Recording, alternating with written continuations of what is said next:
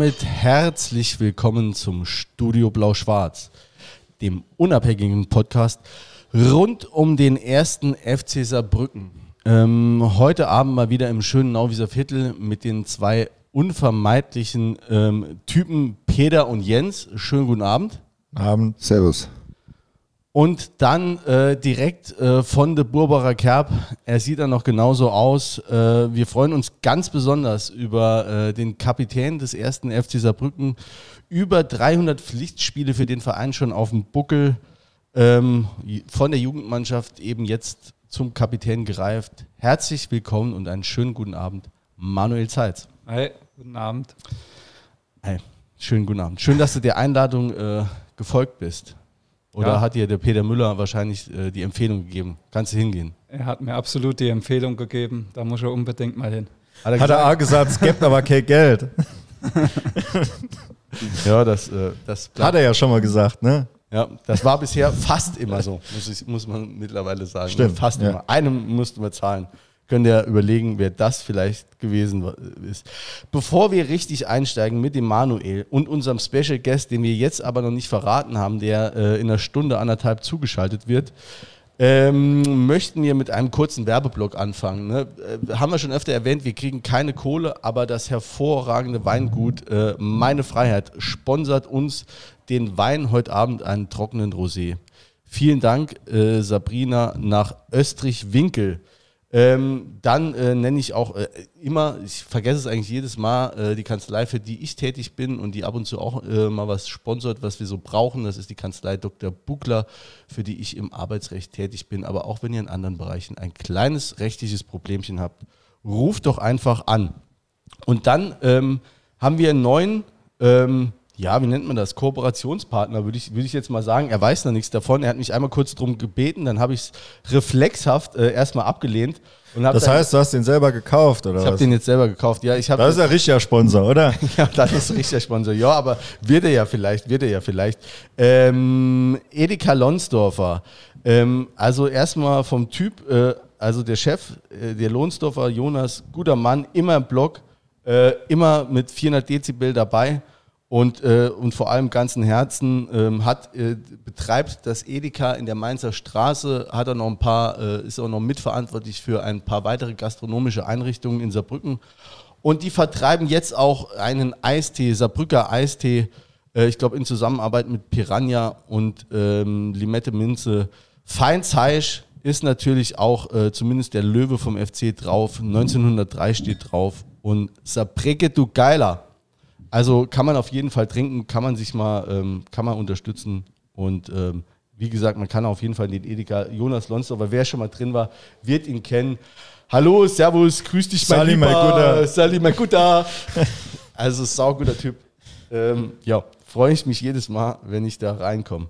Ähm, jetzt aber mal nach dem äh, langen Werbeblock, äh, nach dem langen unbezahlten, immer noch unbezahlten Werbeblock. Hoffen wir, dass noch Leute zuhören. Ja, aber wir nehmen nur Kohle, wenn es sich richtig lohnt. Ne? ähm, zu dir, Manu. Okay. Ne? Ja, ab jetzt geht's äh, nur noch um dich. Ich bin gespannt, was kommt. Wie geht's dir denn? Mit der Thomas Helmer Startfrage fange ich mal an. Wie geht's dir denn? Äh, momentan super. Nee, also gesundheitlich wieder gut.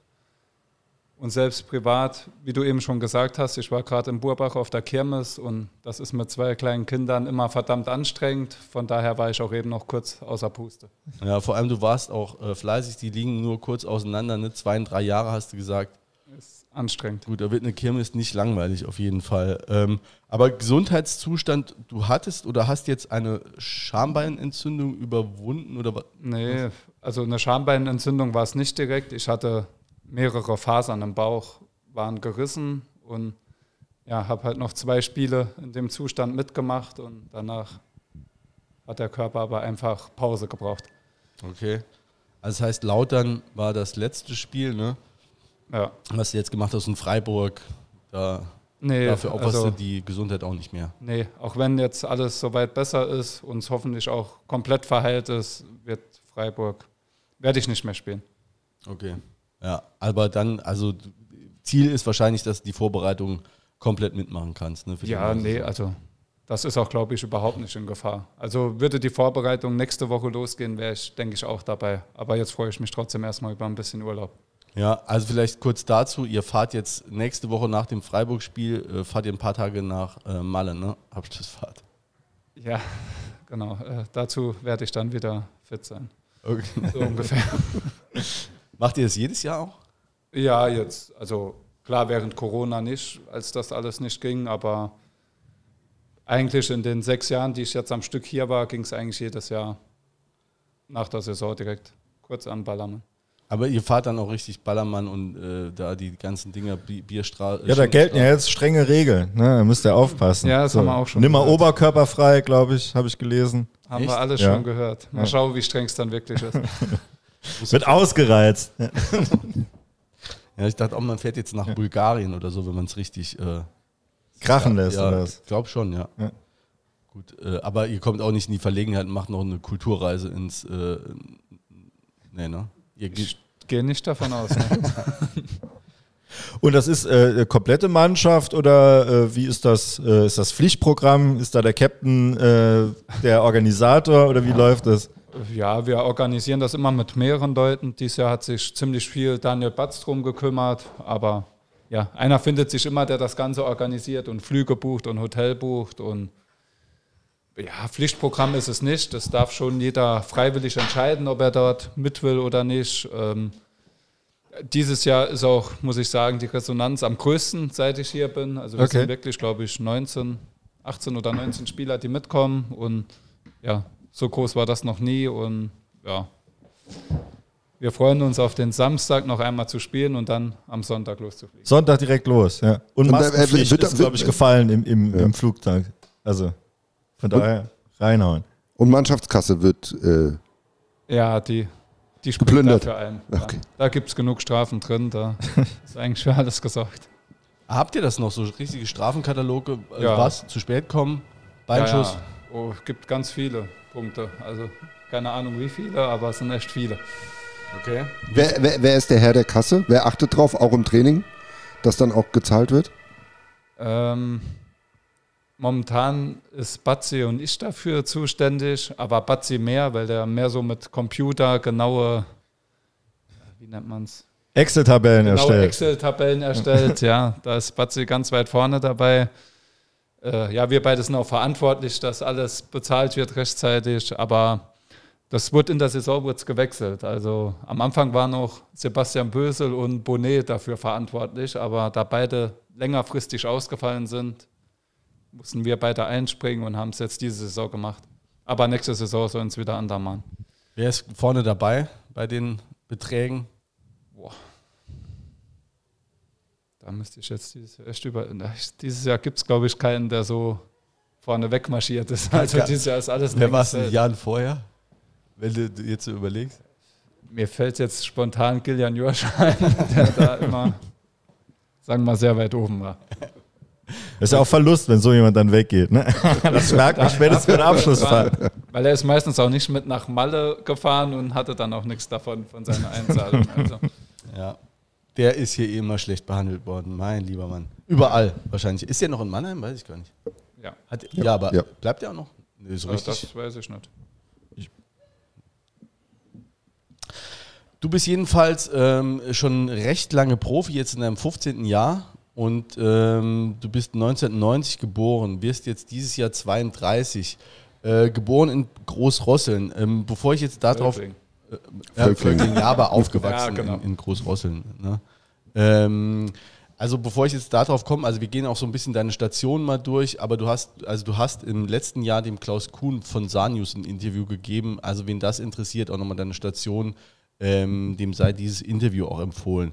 Aber so ein paar Sachen werden wir da äh, gleich haben. Deswegen, ähm, ja, starten wir einfach mal durch mit, ähm, mit, mit, deinen, mit deinen Fußballerstationen. Du, äh, ähm, also du hast auch in Großrosseln angefangen ne, mit, dem, mit dem Fußballspiel. Welche, welche Station? Äh, ähm, Position. Posi Danke, Jens. Ja, Dankeschön. eingespieltes welche, Team.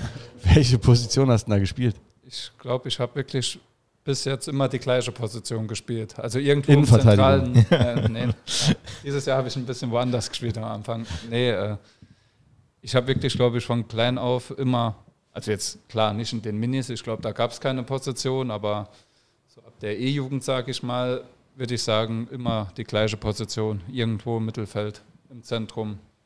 Bin ich rumgelaufen. Also äh, zum Fußball gekommen, ähm, bist du, hast du schon immer, äh, immer wenn Ball rumgelegen ist, dagegen getreten oder war das so familiär bedingt, dass äh, da irgendjemand gesagt hat, wir, Bub, wir gehen jetzt mal dahin, das gucken wir mal, ob das klappt? Nee, ich glaube, das war relativ extrem bei mir. Das weiß ich natürlich nicht mehr. Das kenne ich nur aus Erzählungen von meinen Eltern, dass eigentlich zu jedem Weihnachten und egal was immer ein Ball gereicht hat und ich den dann irgendwo rumgeschossen habe und eigentlich am glücklichsten war damit. Das soll bei mir wohl sehr früh so gewesen sein. Wie gesagt, selbst kann ich es nicht einschätzen. Von der Zeit weiß ich nichts mehr, aber ich soll sehr früh sehr ballverrückt gewesen sein. Und äh, Familie war selbst aber auch fußballaffin, ne? Also waren selbst Boah, Fans. geht so. Also, ja, mein, mein Vater hat Fußball gespielt, klar. Auf dem Dorf halt. Aber ja, und mein Opa halt. Die waren da schon sehr hinterher. Und ja, die ganze Familie ist immer mit zu allen Spielen, die es irgendwo gab in der Jugend und allen Hallenturnieren und Turnieren. Ist immer eigentlich die komplette Familie geschlossen mitgefahren. Cool. Wart, ihr- wart ihr auch beim FC schon zu der Zeit oder war, war deine Eltern FC-Fans? Ja, also mein Vater war eigentlich schon immer FC-Fan mit meinem Opa. Also der ist auch immer auswärts mitgefahren früher. Das waren halt noch bisschen andere Zeiten. Das waren, glaube ich, die Bundesliga-Zeiten, die er komplett mitgemacht hat. Und ich glaube, der hat dann jahrelang alles mitgemacht. Also die haben mich auch das erste Mal mit in den Ludwigspark geholt. Boah, keine Ahnung, wie alt ich war. Ich kann mich auch nicht mehr ans Spiel erinnern. Ich weiß noch, wir haben irgendwo im F-Block gestanden. Äh, ja, das waren so die ersten Erfahrungen dann von mir, dass die beide mich eingepackt haben und mir ins Stadion gefahren sind. Wie, äh, äh, also ist das für die schon auch so, äh, ja, ich sag mal, Erfüllung vom Traum, wenn der, wenn der eigene Sohn dann äh, selbst Profi wird von der Mannschaft, bei der Mannschaft, äh, von der man selbst Fan ist? Müsste man jetzt meinen Vater hier ins Studio holen? nee, äh, keine Ahnung. Ich kann mir schon vorstellen, dass er da schon stolz war, als dann der Sprung dann auch zur ersten Mannschaft geschafft hat. Aber ehrlich gesagt haben wir noch nie drüber geredet. Nee, er ist schon sehr stolz und froh, dass ich dort spiele. Gelobt ist, wenn der die Schlappe vorbeigeworfen hat. Aber du hast ja äh, äh, lang auch in, in Großrossel eigentlich gespielt, weil ihr hattet ja damals, ich habe den Kicker-Artikel gelesen äh, vor, vom, vom Lautern-Spiel, ähm, da hattet ihr eine richtig gute Mannschaft dafür, dass das ja eigentlich ein kleiner Ort ist. Ne? Ja, es gab eigentlich früher gar keinen Grund zu wechseln, weil wir eigentlich in der Jugend immer besser waren als Saarbrücken. Also, nee, wir hatten echt, keine Ahnung, woran es gelegen hat, aber wir hatten echt eine verdammt starke Großrosseler Mannschaft in dem Jahrgang und ja, wir waren es halt einfach gewohnt zu gewinnen und hatten so zusammengespielt und haben eigentlich saarlandweit eigentlich immer alles gewonnen. Und es hat unfassbar Spaß gemacht, aber dann in der C-Jugend hat sich so ein bisschen das Ganze gesplittet, getrennt. Gab es da in der Mannschaft vielleicht noch andere Spieler, die jetzt auch Profi geworden sind und jetzt irgendwo anders spielen, Ja, also erblich bedingt im Hausfall? Ja, Hendrik Zuck, Hm. also der spielt ja beim Nachbarn. Äh, zu größeren Turnieren haben wir auch immer Jonas Hector noch mitgenommen. Der hat eigentlich hat er bei Auersmacher gespielt, aber ich weiß nicht mal genau, wie der Kontakt entstanden ist über die Eltern oder so, weil wir halt mit Großrosseln auch zu relativ großen Turnieren eingeladen worden mit sogenannten Bundesligamannschaften. Haben wir uns immer so ein bisschen extern verstärkt. Da ist immer noch Jonas mitgefahren. Und ja, dann ja, die beiden sind halt auch Profi geworden. Ja. Aber also mit dem Hendrik Zug hast du dann auch Kontakt gehabt, viel. Der, der war ein Nachbar von dir, meine ich, oder? Hast Ja, aber so fast nach, also ein Steinwurf entfernt. Nee, so, keine Ahnung, 100 Meter Luftlinie oder 50 Meter Luftlinie sind die Häuser. Einmal quer über den Friedhof in Großrosseln. Da ist sein Elternhaus und ja, wir haben uns schon früher jeden Tag eigentlich gesehen. Ja. Und habt ihr dann äh, im berühmten Käfig zusammen Fußball gespielt oder in einem berühmten, ne, so wie man das kennt, irgendwie aus den Die Boateng-Brüder oder was? Genau, wie die Nee, Boateng-Brüder oder sind aus ja den. Ja. französischen Vororte oder Die haben einen ordentlicher Sportplatz in Ja, nee, Großrossen. Ja. uns war der Käfig war immer ein Garten von uns. Also entweder in meinem Elternhaus im Garten oder bei ihm im Garten. Da haben natürlich auch immer die Tore gestanden und dann mittags im Training halt nochmal. Sein Vater war auch immer unser Trainer gewesen bis zur C-Jugend dann. Und da haben wir uns eigentlich dann wirklich jeden Tag gesehen. Ja, mit, mit Jonas Hector hast du aber keinen Kontakt mehr, oder? Boah, nee, das letzte Mal habe ich nur im Faschingen im Schwimmbad getroffen mal. Nee, also wir kennen uns so gut, aber Kontakt jetzt in dem Sinn nicht wirklich. Ja, also ich kenne den, hab den auch jetzt nicht so krass verfolgt, so ein bisschen wie man eben saarländische Spieler verfolgt, aber ich habe den immer nur mit einem verkniffenen Gesicht im, äh, in Erinnerung. Ne? Beim, nach dem Pokal. DFB-Pokal. Da, da, da war der richtig schlecht gelaunt. Er hat letztes, jetzt, letztes Wochenende nochmal verkniffen geguckt, als Ja, da die genau. Fans gerannt Genau, kamen. da ne? hat er auch, als sie am Trikot gerissen haben, haben sie ihn auch gesehen. Ja, wenn ich mit einem Erstligisten bei einem Viertligisten ausscheiden würde, würde ich auch verkniffen schauen. Das ist halt die andere Sache. Haben Sie noch äh, warme Worte für Ihre saarländischen Fans? Nee. Gut, ist halt auch schon auch eine, also eine Frage, was, wie willst du darauf antworten, wenn du, wie gesagt, gerade als Bundesligist beim Viertligisten verloren hast. Ne? Also, ja. Ja, also. Nehme ich nur mal in Schutz. Ja, kann man, kann man machen. Ähm, obwohl der FC äh, dann äh, in der Jugend dann schlechter war, bis, oder ne, zumindest zeitweise, bist du dann mit äh, im, im zarten Alter von 13, 14 bist du dann hingewechselt. Ne? Was war das? C Ja, C-Jugend. Ne? Zweite Jahr C-Jugend. Und das hat aber dann schon direkt auch geklappt. Ne? Ja, ja, es war schon was anderes dann, wenn du fürs Dorf spielst oder halt für den Verein. Das ist natürlich schon wieder was anderes gewesen und ja, wir hatten da auch eine super Truppe dann im Nachhinein und es hat einfach unfassbar viel Spaß gemacht, auch alles. Wie, wie bist du weggelotst worden?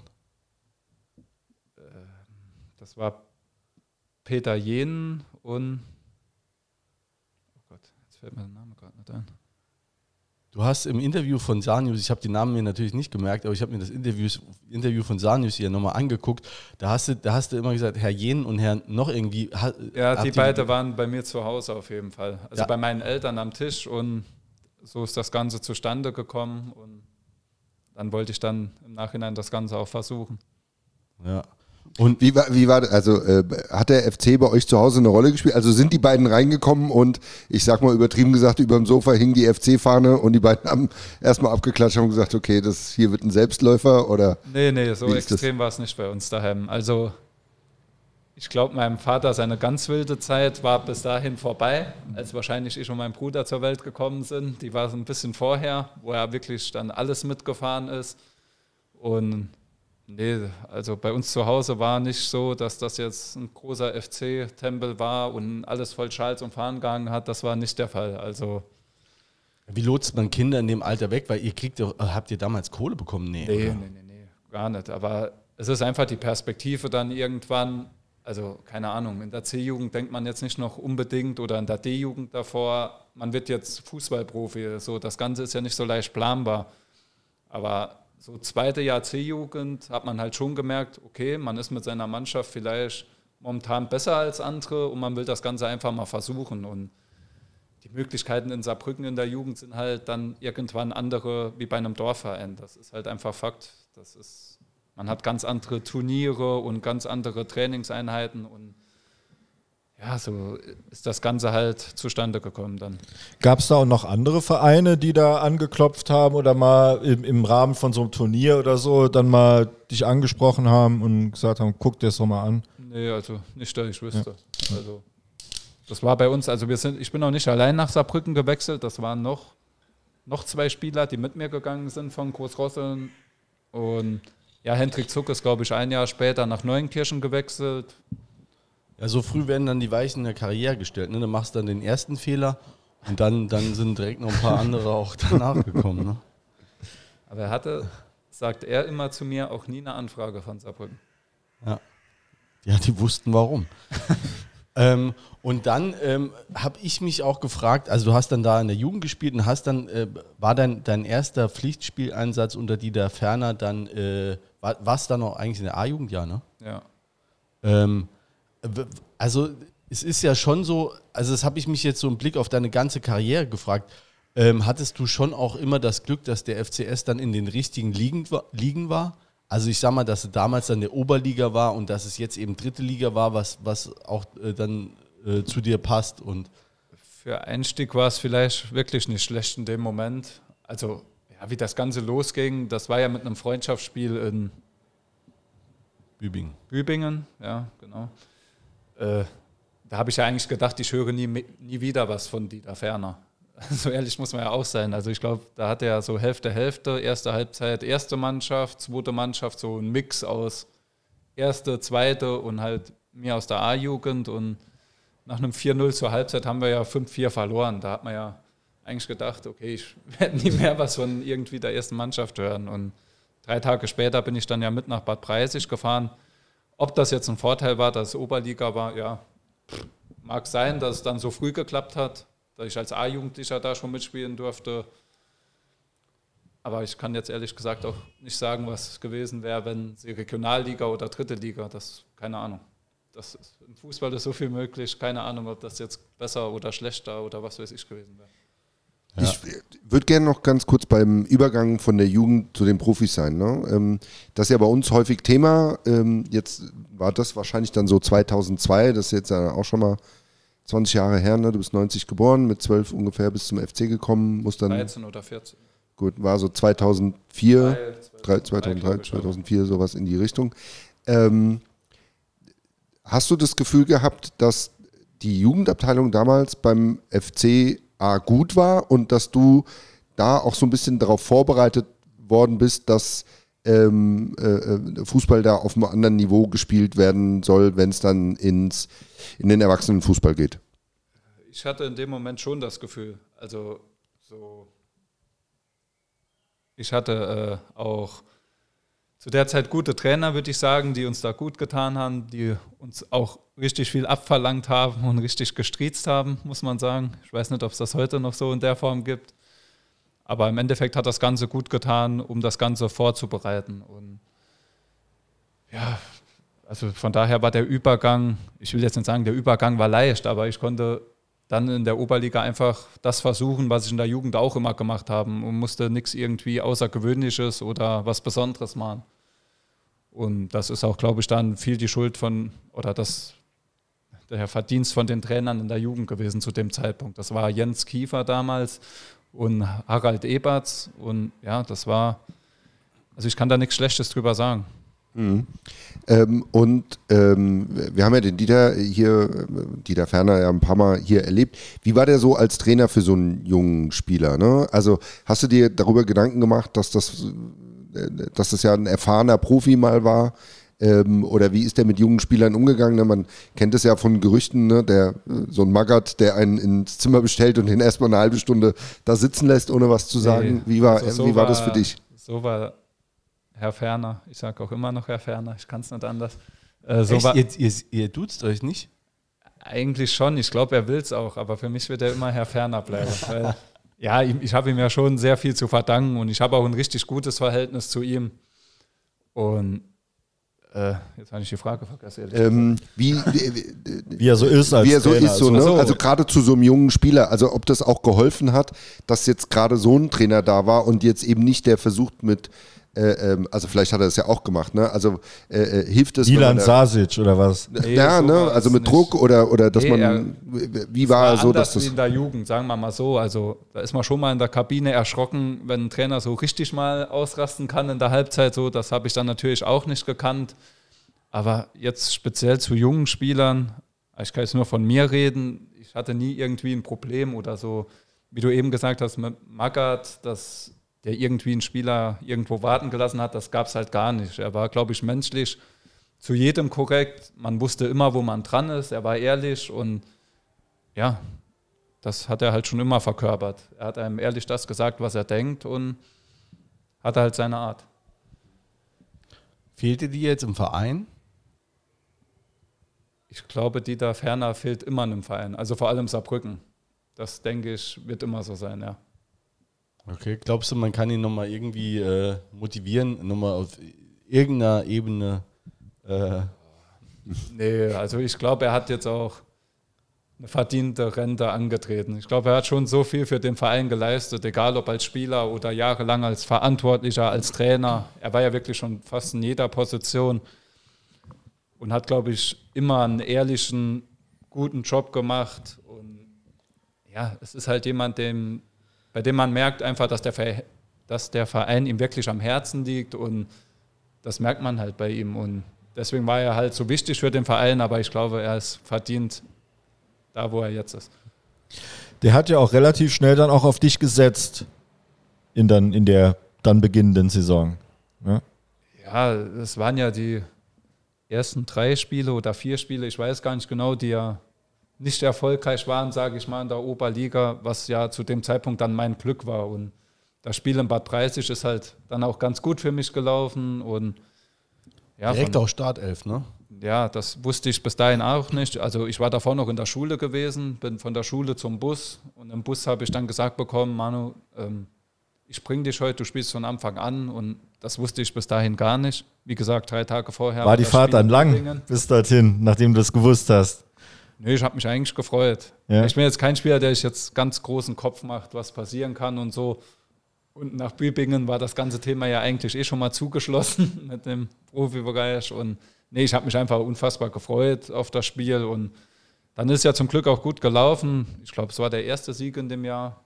Und dann sind ja auch viele weitere gefolgt dann. Genau, also da äh, hat sich ja eine Dynamik dann auf einmal entwickelt, die äh, am Anfang der Saison noch nicht so absehbar war. Wie gesagt, am Anfang war es ja alles andere als rund gelaufen. Mit großen Erwartungen. Natürlich FC in der Oberliga ist natürlich ganz klar, dass das Ziel ist Aufstieg. Was anderes wird gar nicht akzeptiert. Ähm, ja, und dann, aber die Dynamik, die war dann ja absolut auf eurer Seite. Also es war ja auch irgendwann dann gefühlt auch ein Selbstläufer. Also ja. irgendwann hat man gedacht, da kann jetzt spielen, wer will, äh, die rocken das Ding. Ja, so war es als Spieler dann auch gefühlt. Oder so. Also für mich war alles brutal aufregend, da überhaupt mitzufahren. Auf einmal hat das Trikot auf dem Platz schon gelegen, bevor man ins Stadion ist. So, das habe ich ja auch nicht gekannt oder in dem Sinn. Und ja, es war für mich einfach verdammt aufregend und natürlich war das dann halt ein langer Lauf, weil wir ja auch wahrscheinlich mit Abstand die beste Mannschaft hatten, muss man ja auch dazu sagen. Gut, der Lauf hielt ja noch die Saison darüber hinaus an, ne? Am Anfang nicht, ja. Also es war ja dann direkt das 6-0 gegen Elversberg und 3-1 gegen Trier oder so, wenn ich das noch richtig im Kopf habe. Aber dann ging der Lauf weiter, wo es, glaube ich, schon nicht mehr so ganz zu erwarten war. Also wir sind wirklich nicht in die Saison gestartet. Also das habe ich nicht einmal gehört, dass wir jetzt aufsteigen müssen oder wollen oder also wolle tut man immer aufsteigen, aber dass wir jetzt unbedingt müssen und sind dann halt auch wieder an so einen Lauf gekommen mit unserer Art, wie wir da gespielt haben und haben ja dann auch verdammt viele Spiele gewonnen. Äh, ich habe eine Frage zu den Saisonzielen. Ähm, werden die wirklich mit euch besprochen, generell, oder äh, liest man das dann auch eher zufälligerweise in der Zeitung, wo dann gesagt wird, äh, ja, also ne, wie jetzt beim letzten Mal, wollen besser sein? Oder ist das so eine Auseinandersetzung zwischen Verein nee, und Spielern? Auseinandersetzung ist es nicht. Also ist es nicht. Ein Prozess. So, aber ich glaube, es ist verschieden. Also manch, in manchen Saisons sagt man, ja, also da wird es zur Mannschaft kommuniziert, was diese Saison passieren muss und in manchen Saisons geht man einfach so rein. Und so ist das halt, ja, es ist unterschiedlich einfach. Jetzt dieses Jahr haben wir es gesagt bekommen, äh, es ist immer verschieden. Hm. Manchmal wird es nach außen hin kommuniziert, manchmal nicht. Also es ist ja immer, immer irgendwie ein bisschen anders. Und ähm, gibt es schon für nächstes Jahr äh, Pläne? Äh, ich bin ja so, ich würde generell nie ein Saisonziel ausgeben, weil man Warum? sich auch damit viel Ärger erspart in manchen Situationen. Aber ja. Ähm, also nee, ich bin der falsche Studiogast. Wenn nee, ich die Mannschaft ist ja in der Entwicklung ausgereizt habe ich gelesen. Ja, aber. Äh, hat der Trainer gesagt. Ja. Also, was will man da noch erreichen? Ne? Ja, ne, also ich, ich finde es schon eine, eine, spannende Frage. Das hat, ist jetzt nicht nur auf den Fußball bezogen. Ne? Ist ja immer so, setzt du dir ein Ziel, ne, ähm, damit du auch den nötigen Druck äh, ähm, äh, verbreitest ne, oder damit der nötige Druck auch entsteht, wirklich dann das Letzte auch rauszuholen damit du eben dann diese Kritik äh, jetzt in der Öffentlichkeit oder ne, auch im, im, im Unternehmenskontext, ne, wenn du halt weißt, das sind halt deine Jahresziele, wenn du, wenn du die nicht erreichst, dass dann, äh, dass du dann nochmal die Extrameile gehst, oder ist es eher befreiend, wenn du, wenn du äh, ja, frei von der Leber äh, spielen kannst, äh, vielleicht dann aber auch eben dazu führt, dass man sagt, jo, komm, 1-1 ist heute auch in Ordnung. Ja, ich glaube, das ist immer, da gibt es auch ein Pro und Contra, wie du jetzt gesagt hast. Für, und ich glaube, das ist auch noch ein Pro und Contra bei jedem einzelnen Spieler. Manche machen sich vielleicht dann unfassbar viel Druck, manche nicht. Boah, aber da allgemein irgendwas zu sagen, wie ich eben gesagt habe, ich würde generell nichts sagen, aber ich bin immer ein Freund eher vom Tiefstapeln, sagen wir mal so. Ähm, Auch die ich Dieter glaub- Ferner Schule, ne? nee, Der hat nämlich sagen. auch nie. Ja, ich Den glaube halt zitiere auch, ich, den, Ja. den, zitiere ich mal gerade an der Stelle, weil das habe ich mir heute, heute auch nochmal durchgelesen. Äh, der hat mal irgendwann vor, vor ewigen Jahren gesagt, äh, ich glaube vor allen Dingen, äh, warte, jetzt sind die Zahlen so lang, sind in der Vergangenheit Ziele postuliert worden, die im Endeffekt nicht erreicht wurden. Dadurch entstand ein großer Bruch zwischen Verantwortlichen und Fans. Als wir dann in der Oberliga angetreten sind, habe ich als Saisonziel nicht vom sicheren Aufstieg äh, gesprochen. Zwar waren wir einer der Favoriten, bla bla bla. Also das, äh, das ist halt auch das Ding. Ja, Das ist ja jetzt auch die Diskussion, wenn du in, in soziale Medien guckst. Es wird immer drauf rumgeritten, auf dieser Aussage, nicht schlechter als im Vorjahr. Ja, ne? das, das geht ja für dieses Jahr, aber ich meine, dieses Jahr ist ja, schon fast wieder ausgereizt. Da kommen wir ja gleich zu, zu, ob, ne, zu Saisonzielen von diesem Jahr. Aber wenn du für, für nächstes Jahr jetzt schon äh, überlegst, ne, also jetzt gab es so einen äh, Artikel, ne, äh, fand ich auch geil. Da weißt du ja nie, ob es so richtig stimmt, ne, aber äh, Spiel, ähm, ähm, Saisonanalyse mit Uwe Koschinat, Dieter Weller, äh, äh, Hartmut, o Hartmut Ostermann, ja, ist kein Witz, und Jürgen Ja. Luginger. Ja. So, und dann, dann äh, sagen die, ja, wir brauchen nochmal fünf, sechs Unterschiedsspieler. Ne? Und dann müssen wir aufsteigen. Also ähm, ich glaube auch, dass den meisten Fans, es gibt welche, die sagen, äh, der Ostermann muss jetzt nächste Saison mal richtig Geld drin buttern, aber ich glaube auch viele gibt es, die sagen, ähm, uns wird es mal gut zu Gesicht stehen, da einen Gang zurückzuschalten und zu sagen, wir, wir gucken mal, wie es läuft, verstärkt euch punktuell und dann gucken wir mal, weil planbar ist in der dritten Liga, das kommt ja noch hinzu, ja eh fast nichts, ne? Ja, nicht nur in der dritten Liga, ich glaube, das ist überall so. Ich denke auch in der Bundesliga, wenn du guckst, was da für Summen bewegt werden äh, und da erreichen dann auch jedes Jahr irgendwie zehn Mannschaften ihre Ziele nicht. So einfach ist es eben nicht. Ne? Da kommt viel, kommt ganz viel zusammen. Also das ist eben auch nochmal anders wie beim Unternehmen. Das bringt Produkt X auf den Markt, da hat das vorher Marktforschung gemacht ohne Ende. Da weiß man eigentlich ganz genau, wie ist der Markt und was ist da erzielbar. Klar kann man, kann die Werbekampagne irgendwie total daneben liegen und dann kauft es keiner oder so. Oder es kommt Corona-Krise oder irgendwas und, und die, die Läden haben zu. Aber im Fußball ist es ja nochmal was ganz anderes. Das ist eben nicht 1 plus 1 gleich 2. Aber wir gehen jetzt noch nicht auf die aktuelle Situation ein, oder? Nee, äh, äh, da kommen wir Nee, mit ich Sicherheit. ich glaube, ich komme halt da, wie ich angefangen habe, aus der Dieter Ferner Schule und finde es gut, wie er es damals gemacht hat, weil ja, aber das muss jeder für sich selbst entscheiden. Also Aber zum Beispiel, ich sag, sag ich mal, äh, würde ich eigentlich erst später bringen, aber dein Persön du hast ja auch mit Sicherheit ein persönliches Ziel. Ja, das hat man aber als Spieler sowieso. Also du gehst ja nie aufs Spielfeld, egal wie schlimm es manchmal für die Zuschauer aussieht, aber du gehst ja nie aufs Spielfeld und sagst, oh, heute, heute verlieren wir mal oder heute strengen wir uns nicht an. Also das wäre ja, an dümmer geht es ja nicht. Also man will ja eh immer das Maximum erreichen und die Spiele gewinnen. Und am liebsten würde man auch alle 38 Spiele gewinnen in der Saison, aber das wollen halt andere Mannschaften halt auch. Und dass das Ganze, wenn man jetzt wieder zu dem anderen zurückkommt, nicht planbar ist mit so einem Aufstieg, wie du gesagt hast. Äh, man sieht es ja bei unserem Nachbarn, sage ich jetzt mal blöd gesagt. Also die haben jetzt seit vier Jahren oder ich weiß gar nicht genau wie lange, haben die jedes Jahr den höchsten Etat und versuchen es immer mit aller Macht. Und jetzt sind sie dieses Jahr mal nah dran, aber wie gesagt, die investieren auch andere Summen als andere Mannschaften in der Liga und trotzdem können sie das nicht planen seit vier Jahren. Und das ist einfach verdammt schwer und es muss einfach verdammt viel zusammenkommen und auch verdammt viel passen. Oder, oder Manchester City jetzt mal auf einem ganz anderen Niveau mit der Champions League. Wie lange rennen die der hinterher? Die haben den, den, den teuersten Trainer, die haben einen Kader, der ist unglaublich teuer. Ne? Und da wird Geld rein, da spielt ja Geld gar keine Rolle, ist ja Spielgeld. Ne? Da wird immer nochmal nachgeschossen. Und trotzdem, ne? also es ist einfach ein bisschen komplexer, als man es irgendwie in drei Zeilen Gästebuch irgendwie so hinschreiben kann. Also ich finde ja immer spannend, so ne, also ne, wir Amateur-Kicker, ne, die da mehr äh, schlecht als recht über den Platz stolpern. Ähm, da hat man ja so aus seiner eigenen äh, ähm, Sportlerkarriere, ne, auch wenn sie äh, bis zur Kreisklasse A immer nur gereicht hat, hat man ja so eigene Erfahrungen, woran es dann in so einem Spiel gelegen hat. Ähm, würdest du sagen, da gibt es schon große Unterschiede? Also ich sag jetzt mal, ne, du hast in so einem Spiel, hast du irgendwie manchmal gemerkt, das klappt nichts, ähm, dann wurde, kam so eine Unruhe in die Mannschaft und dann äh, ne, hast du den Zehner gehabt, äh, der äh, meistens irgendwie der kleinste war, aber sich irgendwie für äh, äh, einen verkannten Spielmacher ne, äh, gehalten hat und der dann das dritte Mal versucht hat, alleine durch fünf Leute durchzugehen. In der Kreisklasse ist es irgendwie in Ordnung, aber da siehst du dann auch, woran es gelegen hat. Kann man das schon auch so ein bisschen übertragen? Also gibt es einfach manchmal so Spiele, ähm, ihr, ihr seid natürlich Profis und ihr seid eingestellt und man hat sich vorher wirklich damit auseinandergesetzt, wie spielt der Gegner, wie wollen wir dagegen spielen. Ähm, reißt sowas trotzdem noch ein, dass du dir denkst, ey, ne, nennen wir jetzt mal keine Namen, aber komm, das haben wir eigentlich anders besprochen, was geht mit dir ab? Oder ist das eigentlich so professionell und der Plan stimmt einfach nicht?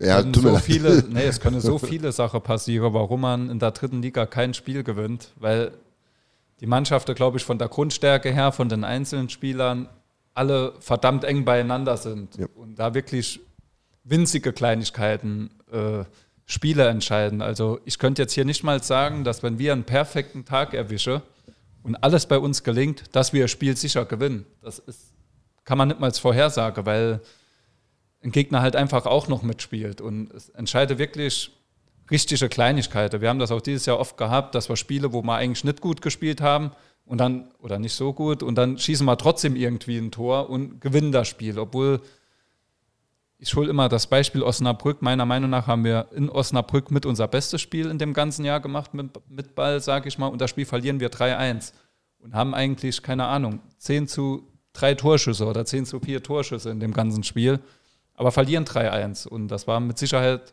eins von unseren besten Spielen, aber null Punkte. Und genauso kannst du Spiele gewinnen, die wir dieses Jahr auch schon gewonnen haben, aber genauso verlieren. Aber das liegt an so vielen Kleinigkeiten. Schießt du einen Ball an den Pfosten, verschießt du einen Elfmeter, schießt der Gegner aus dem nächsten Traumtor von 25 Meter in den Knick rutscht ein Eckball durch. Also das sind so viele Kleinigkeiten, die da Läuft der Zellner und äh, äh, Kretschmer unterm Abschlag äh, unten durch. Böder. Ja, zum Beispiel. Böder, aber, das, ja, aber das ist ja auch so eine Kleinigkeit. Also das könnte ja jetzt, keine Ahnung, im Training könnte jetzt Batzi 100 Mal den Ball so vorhauen und der wird 100 Mal oder 99 Mal genauso wieder zurückfliegen. Oder der andere Torwart hat ihn in der Hand. Und genau in dem einen Spiel passiert halt jetzt sowas, dass ja, Beut irgendwie durchkommt und den Ball dann halt auch reinschießt. Und das ist so eine Kleinigkeit. Jetzt das Ganze nur daran festzumachen, ist vielleicht auch falsch, aber es war schon Riesenanteil an aber, der Niederlage.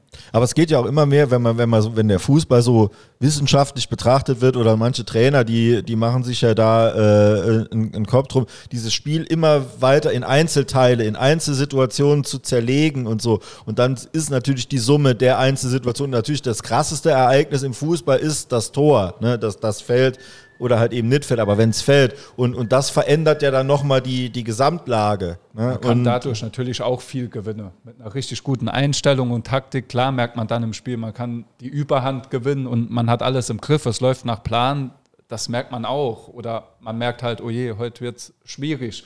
Gibt es auch Spiele.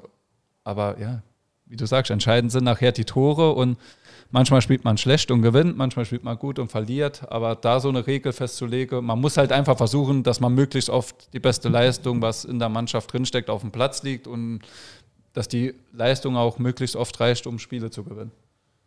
Wie sind wir drauf gekommen? Saisonziele. Ne? Ja, ja, das, ist einfach sagen, nicht so einfach. Ja. Gehen wir nochmal zurück ja. in die Jugend oder bleiben wir schon? Ja, Jugend waren wir schon. Waren wir schon nee, nee, nee, genau, zu, dem ersten, äh, zu den ersten Profi. Würde ich schon noch gern, weil das nämlich auch wirklich auch geile Jahre waren, jetzt auch als Fan nach einer wirklich üblen Zeit oder viele üble Jahre, das äh, auch nochmal äh, vielleicht vergleichbar mit äh, die, letztes Jahr oder vor zwei Jahren die, die, diese Pokalsaison oder so, wo, wo nochmal viele Leute auch nochmal sich offensiver zum FC bekannt haben, weil nach, nach, nach einigen dunklen Jahren es dann auch wirklich nach oben ging und zwar nicht eben auf die sag ich mal, klassische FC-Art, äh, ja, ein paar Kracher kauf und dann mit einer teuren Mannschaft da irgendwie und, und großen Namen, sondern ja mit ganz vielen, das ist ja im Dieter Ferner seine, seine Stärke, äh, Leuten aus der Region, junge Leute, ähm, die, die er dann wirklich so zu einer, zu einer Einheit zusammengeschweißt hat und die dann wirklich, wie gesagt, dieser Oberliga-Aufstieg, das war, das war mehr oder weniger Pflicht, aber dann direkt den noch danach, das war eigentlich ja fast sensationell das so zu machen, äh, das war einfach eine geile Zeit als Fan. Ge als Spieler auch. Gehör, ja. Gehört das für dich dann auch, äh, oder gehörte das damals für dich dazu, dass ihr eine äh, eingeschworene Gemeinschaft wart? Oder gehört das für dich grundsätzlich dazu, dass man wirklich ein Team ist, eine eingeschworene Gemeinschaft, um erfolgreich zu sein? Ja, das ist fast das A und O. Also vor allem, dass man halt auch aus schweren Situationen rauskommt. Weil das ist schon immer schwierig wenn dann auch gerade aus der Öffentlichkeit Druck kommt und auf einen eingehauen wird. Ich meine, das hatten wir ja damals auch. Wir hatten ja das erste Spiel, wie eben gesagt, 6-0 gegen Elversberg auf den Sack bekommen. Dann haben wir, ja, wie gesagt, gegen Trier verloren und sind dann nach Essen gefahren. Und in Essen gewinnt man jetzt auch nicht einfach so. Also die waren ja haushoher Aufstiegsfavorit eigentlich und Da hatten wir auch richtig Glück. ja, da hatten wir auch richtig Glück, dass das, was ich meine, was alles dazugehört, dass man, dass man Spiele gewinnt. Aber ähm, ja, wenn man dann kein eingeschworener Haufen ist, kann man auch komplett an sowas zerbrechen. Also das ist auch möglich. Also wir hatten dieses Jahr auch ähnliche Situationen, muss ich sagen, wo wir überstehen mussten, was das Ganze angeht. Also Nach dem Hinspiel gegen Kaiserslautern zum Beispiel ist was, was, das war wirklich sichtbar, so auch von außen. ja, da ist ja schon, es war ja dann das Pokalspiel auch danach in, in Jägersburg, oder? Ja, genau. Richtig, ne?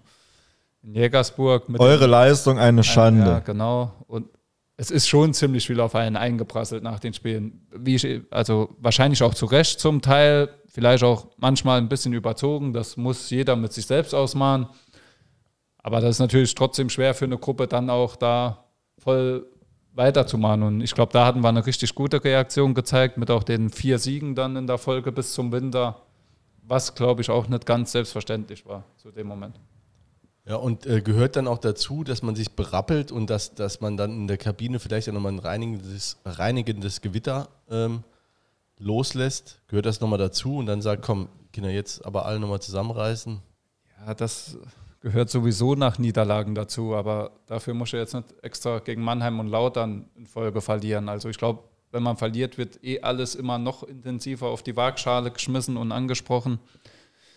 Aber das Ganze ist auch eigentlich so, wenn man Spiele gewinnt, schaut man sich trotzdem auch noch die Szenen an. Was muss man besser machen? Was war gut in dem Spiel? Was war trotzdem noch schlecht in dem Spiel? Und das ist, glaube ich, so ein ständiger Prozess einfach. So ein reinigendes Gewitter halte ich jetzt es wird dann Tacheles geredet, ja, aber das wird nach anderen Spielen auch, wenn irgendwas grundlegend nicht passt oder so. Okay, aber das war nie so, dass ihr gesagt habt, das war jetzt, also das hat jetzt die Grundstrukturen der Mannschaft oder der, das Gefüge der Mannschaft auseinander, also wir haben es da richtig gefetzt. Ne? Das gibt es ja auch mal. Also es war immer konstruktiv. Nee das, nee, das war nicht der Fall, dass wir uns jetzt da irgendwie zusammengeschlagen haben im Training oder so. Nee, das gab es nicht. aber verbal, aber Kurz davor, aber sonst. Ist das nicht eher so Reportergeschwätz oder so mit diesem reinigen Gewitter? Ja, das gut, wird das halt dann gibt's auch bei mir, was heißt- von, also ich kenne das. Ich habe eigentlich Manuel gefragt. Ach so, ja, gut. Du hast mich angeguckt, du Blödmann. Nee, ja, das, klar wird sowas dann aufgebauscht. Und gerade wenn man so zwei Spiele verliert, wo es um so viel geht, dann wird das auch noch mehr aufgebauscht, das Ganze. Und es ist auch normal, dass dann keiner jetzt irgendwie mit guter Laune zum Training fährt und jetzt ist alles Friede, Freude, Eierkuchen. Klar wird sich dann auch gezofft zum Teil, aber das passiert schon alles noch sachlich und kommt jetzt keiner mit Boxhandschuhen dann danach ins Training. Es wurde ja dann auch, das äh, muss man auch mal, jetzt kann man auch mal, haben wir auch schon mal angesprochen, da will ich nochmal, ähm, dass dann auch teilweise jetzt so in, Sachen in der Zeitung gestanden äh, haben, die im Kabinengang gesagt wurden, so kurz nach dem Spiel. Äh, wie, wie findet man das als Spieler, wenn dann so, ich meine, jeder, der mal Fußball gespielt hat, weiß, wie, wie man nach einer Niederlage einfach, was man da so sagt in der Enttäuschung oder so, oder und dass eigentlich so dieser geschützte Raum, das ist ja nicht in dem Interview, sondern es ist beim Reingehen in die Kabine, wenn sowas dann in der Zeitung steht, was Ja, Schrott findet man das. In dem Sinn, ja. Das sind Emotionen dem Spiel. Ich meine, man sagt ja auch immer bei den Fans, die reagieren aus Emotionen, wenn sie dann auf den Platz kommen. Und ja, wenn es manche Fans auch nicht glauben können, manche Spiel, also die Spieler haben auch Emotionen, gerade wenn man so auf den Deckel bekommt und dass dann halt auch Worte fallen im Affekt, die man jetzt vielleicht nicht zu Hause bei seinen Kindern sagt oder bei seiner Familie, ist auch normal und die müssen dann nicht unbedingt, wenn man sie nicht gerade im Interview dann sagt direkt danach, muss man die auch nicht unbedingt aufschreiben. Oder müsste man nicht.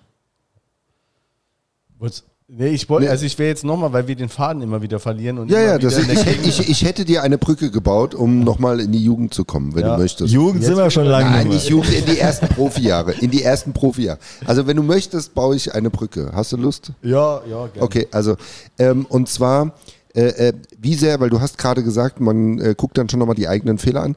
Wie sehr beschäftigst du dich mit dem eigenen Spiel?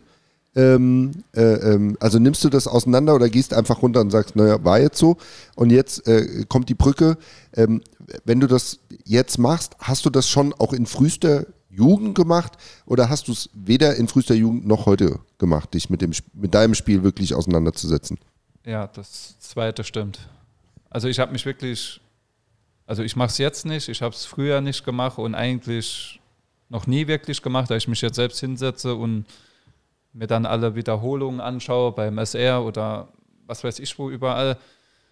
Äh, nee, also ich finde bei mir, es würde mir nichts bringen in dem Sinn. Also wir haben noch eine Analyse danach, wo alles auf den Tisch kommt, wenn irgendwas grundlegend nicht passt. Und ansonsten habe ich, glaube ich, eine relativ gute Selbsteinschätzung, ob das Spiel jetzt wirklich scheiße war von mir, was definitiv auch vorkommen kann, oder ob es ein gutes Spiel war. Das habe ich dann schon eigentlich immer relativ gut im Gefühl, aber es ist jetzt nicht so, dass ich mir ein Spiel noch viermal angucken muss und denke, oh, das, da war ja vielleicht jetzt doch ganz gut oder die Aktion war noch gut, so schlimm war es ja gar nicht. Also ich gehe immer mit dem Gefühl nach Hause, wie ich es im Spiel hatte und war es da scheiße, war es scheiße, war es gut, war es gut. Mhm. Gut, dann baue ich mir noch ich ein weiter. Die Brücke jetzt nicht ganz ja, ja, die Brücke war, hast du es auch schon in der Jugend ja, gemacht? Ja, ich, und dann, ja, ich baue, aber ich, ich Ja, baue bau- einfach keine Brücke, sondern ich äh, Ja, dann mach rappel das. einfach zurück in die Zeit äh, wieder, äh, also Aufstieg, äh, Oberliga, Aufstieg in die Regionalliga und dann hast du, ähm, du hast zu dem Zeitpunkt auch noch U20 Nationalmannschaft gespielt, ne? Ja. Ja, dann in der dritten Liga kam das. Das, also, Also in, ja. in dem Drittliga-Jahr habe ich dann mein erstes U20-Spiel, glaube ich, gemacht. Okay, also dritte Liga hast du dann auch noch mitgenommen, das erste Jahr unter Jürgen Luginger. Äh, nachdem ihr hier Auch wieder schlecht gestartet, ne? Das ist irgendwie so Ja, eine das, das äh, wir wirklich oft. gut Das gespielt eigentlich, aber, aber verloren immer. Also immer, ne? Also die, ich glaube, Ja. die ersten drei oder vier Spiele, glaube ich. Ich glaube, die Hinrunde, in der Hinrundentabelle waren wir, glaube ich, auch noch ziemlich weit unten. Dann hatten wir ja in der Rückrunde auch einen richtigen Lauf. Ja, ja. Saisonübergreifend, glaube ich, immer noch der läng die längste glaub, Siegesserie in, der, so. in der dritten Aber Liga. ich weiß auch nicht. Ja, du hattest vor allem so einen Lauf, dass dann auch andere ähm, Vereine auf dich aufmerksam geworden sind. Und äh, dann bist du zu unserem damals zumindest, ähm, ja, irgendwie war der Verein äh, Nürnberg immer ein bisschen mit uns verbunden, wahrscheinlich irgendwie über Spielerberater oder sonst wie. Ich weiß gar nicht, wie das zustande gekommen ist. Ähm, oder vielleicht erzählst du es mal, wie ist der Kontakt dann nach Nürnberg zustande gekommen?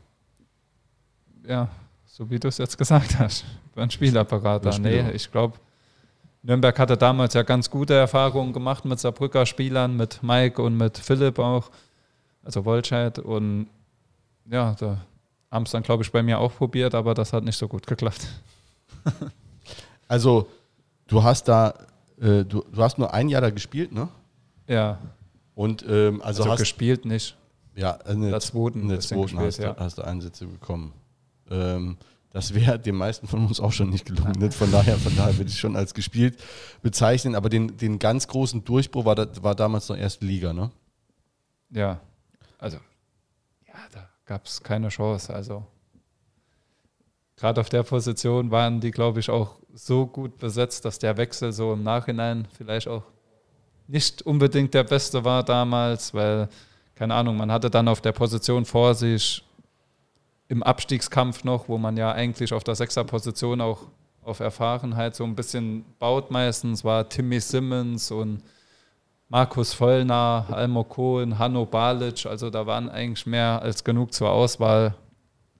Und da wusste ich eigentlich auch schon relativ früh, dass das schwierig wird mit Einsätzen, aber wollte mich trotzdem dann auch nicht im Winter ausleihen lassen. Ja. Und äh, der Wechsel, ist dir, ist dir das leicht gefallen? Also ich erinnere mich selbst noch an Gesänge aus dem Ludwigspark. Äh, Manu bleibt im Ludwigspark. Ähm, so kurz vor Ende der Saison, als, als wir alle noch die Hoffnung hatten, du würdest bleiben. Äh, ist dir das schwer gefallen? Ja, äh, das war schon richtig schlimm damals. Das ist auch so, glaube ich, das einzige Bild, wo meine Mutter im Wohnzimmer hängen hat, wo Saarbrücken im Spiel ist. Das ist das Bild, das ist aus dem alten Ludwigspark, aus dem Kabinengang mit Dieter Ferner. Hat irgendjemand ein Bild gemacht, wo wir uns umarmen und beide richtig Tränen in den Augen hatten. Also das war schon nicht schön in dem Moment. Ja. Wenn man sich natürlich auch gefreut hat, es jetzt versuchen zu können in der ersten Liga mit Spielern, wo, du, wo ich damals nur aus dem Fernsehen kannte und so. Klar war das auch interessant, aber der Abschied war schon sehr schwer. Ja. ja, das allen Beteiligten schwer gefallen, aber es hat dir keiner auch so richtig übel genommen damals, meine ich, ne? Ich glaube jetzt nicht. Ich habe auch eigentlich ja nie jetzt irgendwie einen großen Wechselzirkus oder so irgendwas vor mich hingemacht. Ich habe gesagt, ich will es versuchen in der ersten Liga, ich will nach Nürnberg gehen, will die Chance irgendwie versuchen zu nutzen und ja, habe da eigentlich immer direkt mit offenen Karten gespielt und hat halt nicht funktioniert im Nachhinein. Hast du noch denselben Berater wie damals? Ja. Okay, weil äh, anschließende Frage, ähm, äh, du hast ja gesagt, da waren schon ziemlich viele äh, äh ja, Hochkaräter eigentlich vor dir. Äh, ja, die sind aber auch in der Saison dann noch gewechselt okay. und dahin gekommen. Okay. Also jetzt, es war nicht so, dass ich beim Wechsel schon dachte, oh Gott, nee, das wird überhaupt nichts oder das kann nichts werden. Das hat sich einfach so entwickelt dann. Okay. Ähm, nach dem einen Jahr Nürnberg bist du dann nach Paderborn, ähm, 2012 bis 2014, dann in die zweite Liga. Ne, war das damals. Ja. Das hat dann aber geklappt, ne? zumindest im ersten Jahr. Nö, das hat eigentlich auch im zweiten Jahr ganz gut geklappt. Also im ersten Jahr, klar, habe ich eigentlich die meisten Spiele komplett gemacht und habe mich dann im Wintertrainingslager damals verletzt, deswegen ziemlich viel von der Rückrunde verpasst, erst am Schluss wieder gespielt und das zweite Jahr habe ich, glaube ich, auch von 19 Spielen in der Hinrunde war ich an 17 oder 18 beteiligt. Aber dann hatte das Ganze ein kein so schönes Ende in Paderborn. Also hat man dir im Winter äh, mitgeteilt, dass, äh, dass du dir zur neuen Saison dann einen neuen Verein suchen sollst? Nee, oder? im Winter. Also ich hätte mich eigentlich sollen nur ein halbes Jahr ausleihen lassen und dann hätte ich eigentlich sollen zurückkommen. Damals wurde für Markus Krösche, der hat noch auf meiner Position gespielt und sie wollten ihm einen guten Abschied machen und ihn deswegen oft einsetzen, wollten mich aber spielbereit zurückbekommen. Und ja, wir haben ja damals nicht gerechnet, dass Paderborn, dass wir in dem Jahr aufsteigen in die ersten Liga und deswegen haben sich die Pläne ein bisschen überworfen. Und dann bin ich halt nicht mehr zurückgekehrt und ja, die Laie hätte ich mir auch besser gespart, sagen wir mal so. Die Laie zum ersten F dieser Brücken, ne? In dem Sinn, ja.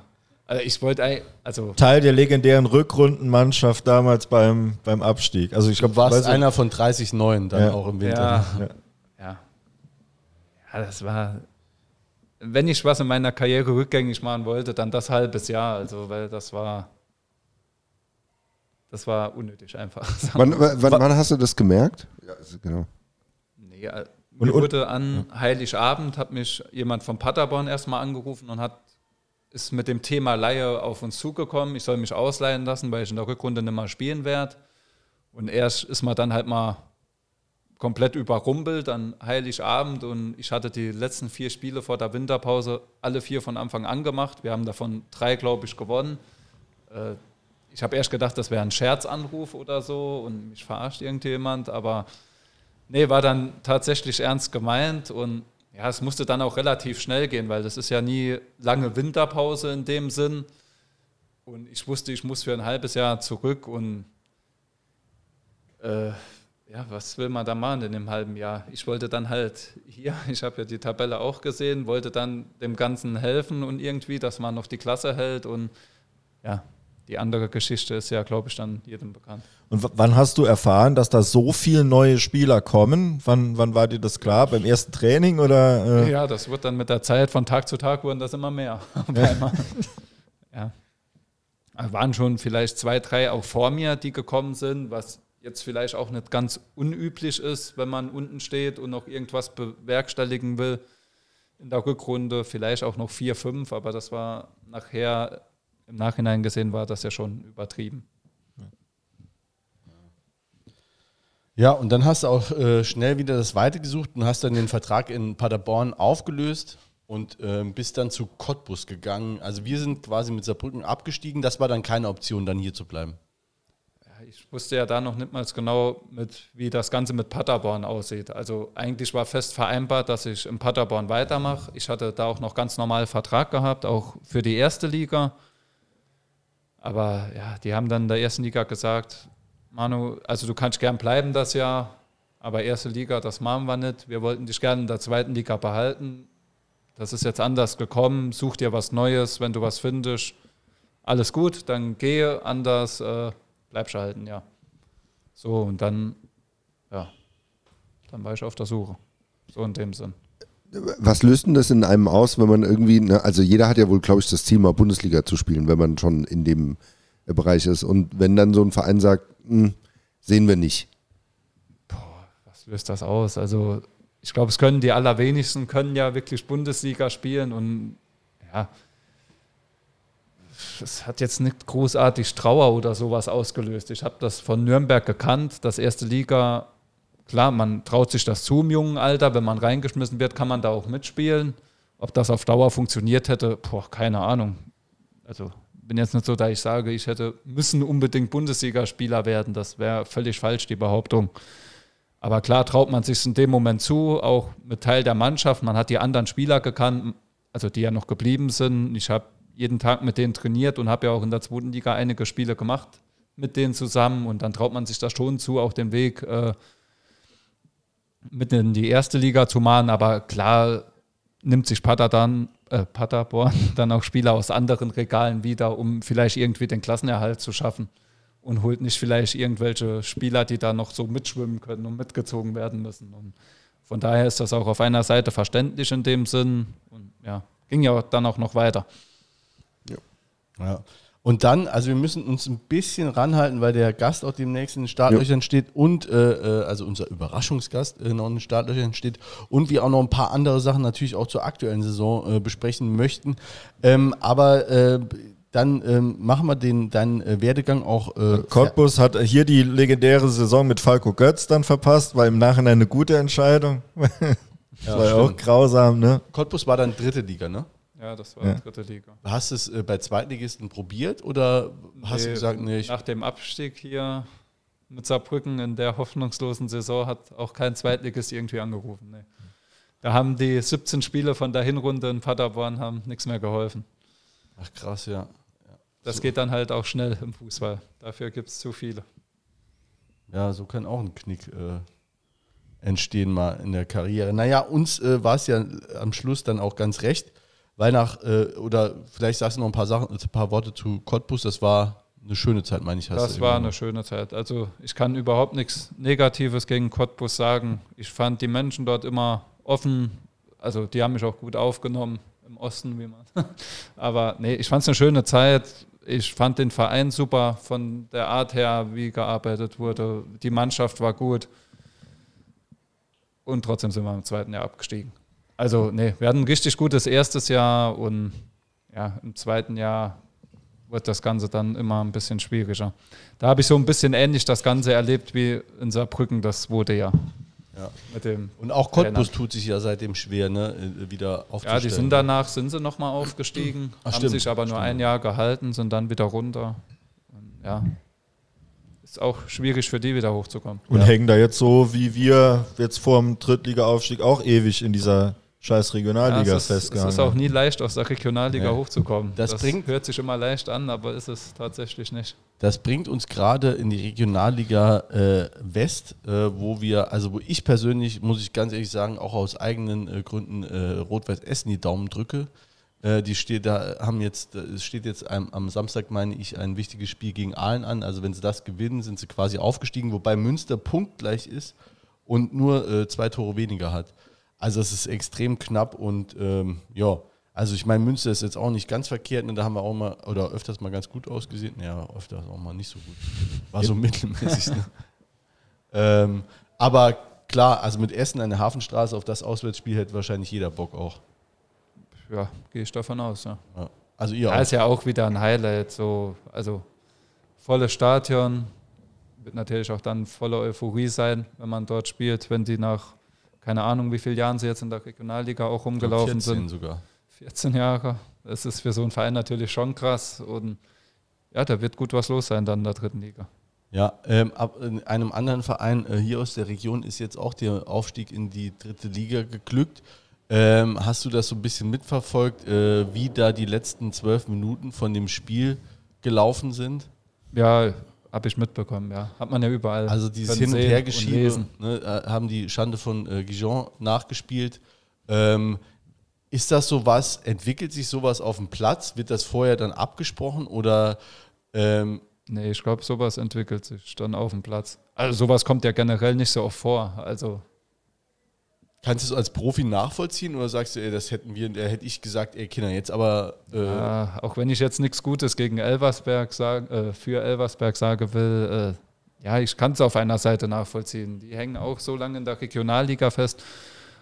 Und auch aus Frankfurter Sicht, also es ist ja wirklich dann echt eine komische Konstellation, wenn wirklich ein Punkt gerade beiden Mannschaften reicht, für beide Saisonziele, die sie noch hatten, zu erreichen. Also ich hätte das Ganze viel schlimmer noch gefunden, wenn, ich sage jetzt mal, Elversberg gegen Homburg gespielt hätte und für Homburg geht es um gar nichts mehr und dann kommt so ein Spiel zustande, so nicht Angriffspakt. Aber da beide Mannschaften da wirklich voll mit drin gesteckt haben, ja, ich will das Ganze jetzt nicht gutheißen, aber ich kann es verstehen. ja, ja, okay. Ja. Habt, ihr, habt ihr noch eine Ansicht zu? Oder? Ne, am Ende sind es immer Menschen, ne? Man darf das, also ne, klar, es sind Profis und das gehört sich nicht und alles. Also, ne, natürlich flucht man da auch gerne drüber. Am Ende, am Ende stehen da Menschen auf dem Platz, ne, die, für die das wichtig ist. Ne? Wir haben gerade gehört, wie so eine Karriere dann auch vielleicht äh, die falsche Ausfahrt nimmt, wenn du jetzt dann doch nicht aufsteigst, ne? Sondern rennt halt einer nach vorne, läufst den Konter, verlierst, Ulm gewinnt, steigen die auf. Das Ja, hat das- auch persönliche Dasselbe. Risiko hatte ja Frankfurt auch. Ja. Also spielen die jetzt auf Teufel, kommen raus, nach vorn, kassieren einen und steigen ab, spielen sie nächstes Jahr in der Oberliga. Deswegen kann ich ja auf einer Seite das Ganze verstehen. Also, dass da jetzt kein Offensivfeuerwerk mehr zustande kommt, das ist, glaube ich, jedem irgendwie auch klar, wenn man so wirklich drüber nachdenkt. Ja, und am Ende ist es ja nie ein Spiel. Ne? Also wenn du absteigst, du steigst nicht wegen einem Spiel ab, sondern du hast dann einfach über die Saison deine Leistung nicht gebracht. Und wenn du aufsteigst, auch da ne, will man jetzt da kein, keine Lobesrede äh, schwingen, ne? aber wenn du halt am Ende so viele Punkte halt hast, dass es halt reicht, dann ist das über mehrere Spieltage passiert. Ja, das ist so ist ja immer am fairsten in der Bewertung. Ist ja jetzt nicht so wie Pokal. Ich bin jetzt der Falsche, der das ansprechen darf nach der Saison. Ja, aber im Pokal passiert ja schnell mal irgendwas. Wir haben es im Positiven im DFB-Pokal erlebt, im Saarland-Pokal dieses Jahr im Negative erlebt. Äh, Eine Saison ist da schon fairer, wenn man es auf 34 Spieltage, deswegen würde ich die 13 Minuten jetzt gar nicht so hochhängen. Freust du dich grundsätzlich, dass du nochmal ein Saarderby hast oder sagst du, oh, da haben wir wieder einen Stress, ist hier wieder ein Riesen. Äh, äh, äh, Ist gar nicht, ist gar nicht. nee, aber äh, ich sag mal, Druck, wenn, also Dampf ich- im Kessel, wenn wir es verlieren. will einfach mal neutral an die Sache rangehen. Nee, gerade in, in Elversberg haben wir jetzt historisch gesehen ja auch nicht immer die beste Erfahrungen gemacht. In der jungen Vergangenheit, sage ich jetzt mal. Aber ich denke mir, irgendwann müsse ja auch so Scheißserie mal, Scheißserien mal enden. Ja, Aber attraktiver wird die Liga nicht durch den Aufstieg von Elversberg. Wenn wir dann gucken, jetzt kommt Ingolstadt runter, Aue mit Abstrichen, ne? Äh, Magdeburg geht weg, Braunschweig geht weg, ne? Also äh, ist schon ein gewisser Verlust. Ui, da ruft jemand an. Ich habe nur eine E-Mail bekommen, das Aber kann das- Also- nicht leise stellen. Deswegen kommt ja aber Essen noch hoch. Lautern bleibt drin. Lautern bleibt drin, genau. Oder Dresden kommt runter. Ja. Weiß man ja auch noch nicht so ganz. Ja. Ähm, dann bist du noch mal, dann bist du jetzt äh, nach Saarbrücken gewechselt. 2016 war das im Sommer, also zur Saison 2016, 2017. Trainer damals Dirk Lottner. Ähm, da war dann der Fischer dann auch im, äh, der David Fischer dann auch im Amt, äh, neuer Verein, dann in, in Völklingen gespielt. Ähm, und seitdem bist du jetzt durchgehend beim FC wieder beschäftigt und äh, Fußballspieler. Ähm, wie war die Rückkehr? War das für dich dann so, ach so, end, endlich bin ich wieder zu Hause oder wie hast du es empfunden? Im Endeffekt war mir klar, wenn ich zurückkomme, dann werde ich auch, äh, ja, dann werde ich auch nicht mehr gehen. Also ich hätte zu dem Zeitpunkt auch nicht müssen wieder den Weg in die Regionalliga machen, weil ich eigentlich relativ, also zwei ganz gute Jahre in Cottbus hatte in der dritten Liga. Aber das war dann schon so eine Art was Endgültiges aus der Sicht. Also ich habe vorher schon länger überlegt, ob ich es mache. Also es gab schon Überlegungen, aber mir war klar, wenn ich das Ganze mache, dann werde ich jetzt immer für Saarbrücken spielen und das wird sich nicht mehr ändern, egal wie gut oder schlecht das Ganze noch läuft. Und ja, ich glaube, ich hatte einfach bis dahin auch zu viele Wechsel, das Ganze, weil ich eigentlich nicht der Typ bin, der gerne rumspringt und viele Wechsel hinter sich hat. Weiß auch nicht, ob der Wechsel irgendwie zustande gekommen wäre, wenn wir mit Cottbus die Klasse damals gehalten hätten. Kann ich auch ehrlich sagen, weil ich mich dort auch wohlgefühlt habe und eigentlich ein relativ treuer Mensch bei dem Ganzen bin und deswegen war das Ganze auch, wenn ich heimkomme, dann will ich da das Ganze auch bis zum Schluss durchziehen. Also ich finde es eine krasse Entscheidung. Du warst 26 damals, ne? Das ist ja, es war ein bestes Fußballalter. Also ja, ich hatte zu dem Zeitpunkt hatte ich halt auch noch genügend Angebote aus der dritten Liga und deswegen war die Entscheidung halt auch nicht leicht und ja, wollte aber dann halt einfach mit vollem Herz entscheiden und dahinter stehen und deswegen ist das Ganze so gelaufen. Da an der, an der Stelle interessiert mich aber, wenn du jetzt, also wenn der FCS sagt, du hast ja noch Vertrag bis 2023, ne? Noch ein Jahr. Wenn der FCS jetzt äh, so bescheuert wäre, dann äh, dir im nächsten Winter zu sagen, ja, also wir verlängern den Vertrag nicht mehr und dann ist äh, im Sommer 2023 ist für dich äh, der Weg hier zu Ende. Wirst du dann sagen, dann ist auch meine Fußballkarriere zu Ende oder würdest du sagen, also ich, wenn ich mich gut fühle, dann gehe ich aber auch noch woanders hin? Ehrlich gesagt, darüber habe ich mir noch nicht so viel Gedanken gemacht. Nee, also wenn das so kommen sollte, das wäre dann wahrscheinlich der größte Nackenschlag, sage ich mal, in meiner ganzen Karriere. Das, also, außer ich spiele jetzt hier das nächste Jahr nur noch Scheiße, aus irgendwelchem Grund auch immer, oder keine Ahnung, was dann passiert, aber Nee, darüber habe ich mir ehrlich gesagt noch keine Gedanken gemacht. Nee, mach's dann auch nicht, mach's ja. Ich mach's auch mal noch nicht. Nee, also klar, es kann im Fußball immer alles passieren. Ich will auch generell nie irgendwas ausschließen, aber ich hoffe einfach mal, dass das nicht passiert und nicht der Fall ist. Ja, also ich glaube auch nicht, also ähm, für mich jetzt, ohne dass ich mich jetzt einschlagen will, für mich war es eigentlich der Spieler der Saison, ne, weil du es einfach geschafft hast, über die ganze Zeit äh, die Leistung so zu bringen. Habe ich mir nicht vor, vorher jetzt mal überlegt, ähm, ne, man, es gab immer Spieler, die hatten mega Phasen, aber jetzt so, äh, äh, wenn man mal die, äh, deinen Einsatz, aber die war ja auch deinen ungewollten Einsatz in der äh, Innenverteidigung außen vor lässt. Ich wollte gerade sagen, ne, das war so ein Wendepunkt schon, ne? Also ja, aber Positionswechsel. Ja, ja ich glaube schon. Also würde ich selbst auch sagen.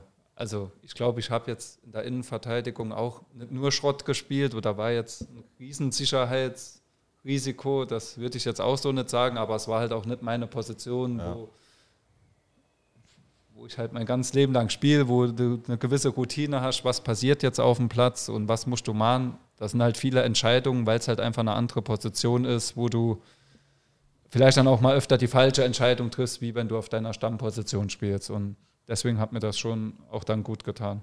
Und war auch froh, dass ich wieder eins weiter vorne spielen kann. Ja, wir hatten, wir hatten außer, außer die halt einige Spieler, die hatten so ein paar Ausreißer, ne? auch äh, Guras, Kerber, äh, äh, Adriano Grimaldi, Bazzi spielt auch eh wieder eine äh, starke Saison, aber so, wisst ihr, so, die, die es so durchgezogen haben das ganze Jahr, oder wie hast du es persönlich empfunden? War für dich auch, was eine stabile Saison, oder? Ja, ich, oh Gott, ich hasse es eigentlich über mich selbst zu reden irgendwie. Nee, ich glaube, dass ich immer relativ solide und relativ stabil, dass das generell eine Stärke ist, dass ich jetzt nie die großen Ausreißer, sage ich mal, nach oben habe oder so die ganz überragenden Momente wie andere, aber eigentlich auch selten unten runterfalle und so. Das ist eigentlich, glaube ich, die letzten Jahre schon irgendwie so ein bisschen dann eine Stärke oder so, dass man sich eigentlich immer im Verein auf mich verlassen kann ist ja auf der 6 auch eigentlich eine Grundtugend, weil da muss da auch eigentlich verlässlich sein. Ne? Da muss gar nicht der sein, der, der glänzt oder so. Ja. ja ich habe jetzt gerade nochmal gelesen, dass das eigentlich die besten Fußballer sind, ne? Weil was man hast ja. Du hast Kicker gelesen oder was? So ist es, ja. so ist es. Genau. Da ist ein ganz spannender Bericht, ne, wo man. Über, über Sechser, ne? Genau, ja. Das, äh, hat halt relativ viel zu tun. So in alle Bereiche. Ja, aber da, gerade da ist es halt auch wichtig, dass man eine gewisse Konstanz hat, dass sich Trainer das auf der Position die, die brauchen niemanden, der ein überragendes Spiel macht. Der ständig mit, der ständig im Strafraum auftaucht ja, oder so. Sondern ne? wichtig ist, ja. dass die, dass die Spieler gerade auf der 6 nach unten nicht ausbrechen, weil das einfach so eine ganz zentrale Position ist. Ähm, weil wenn die Spieler nämlich nach unten ausbrechen, dann kannst du das Spiel eigentlich nämlich abschenken.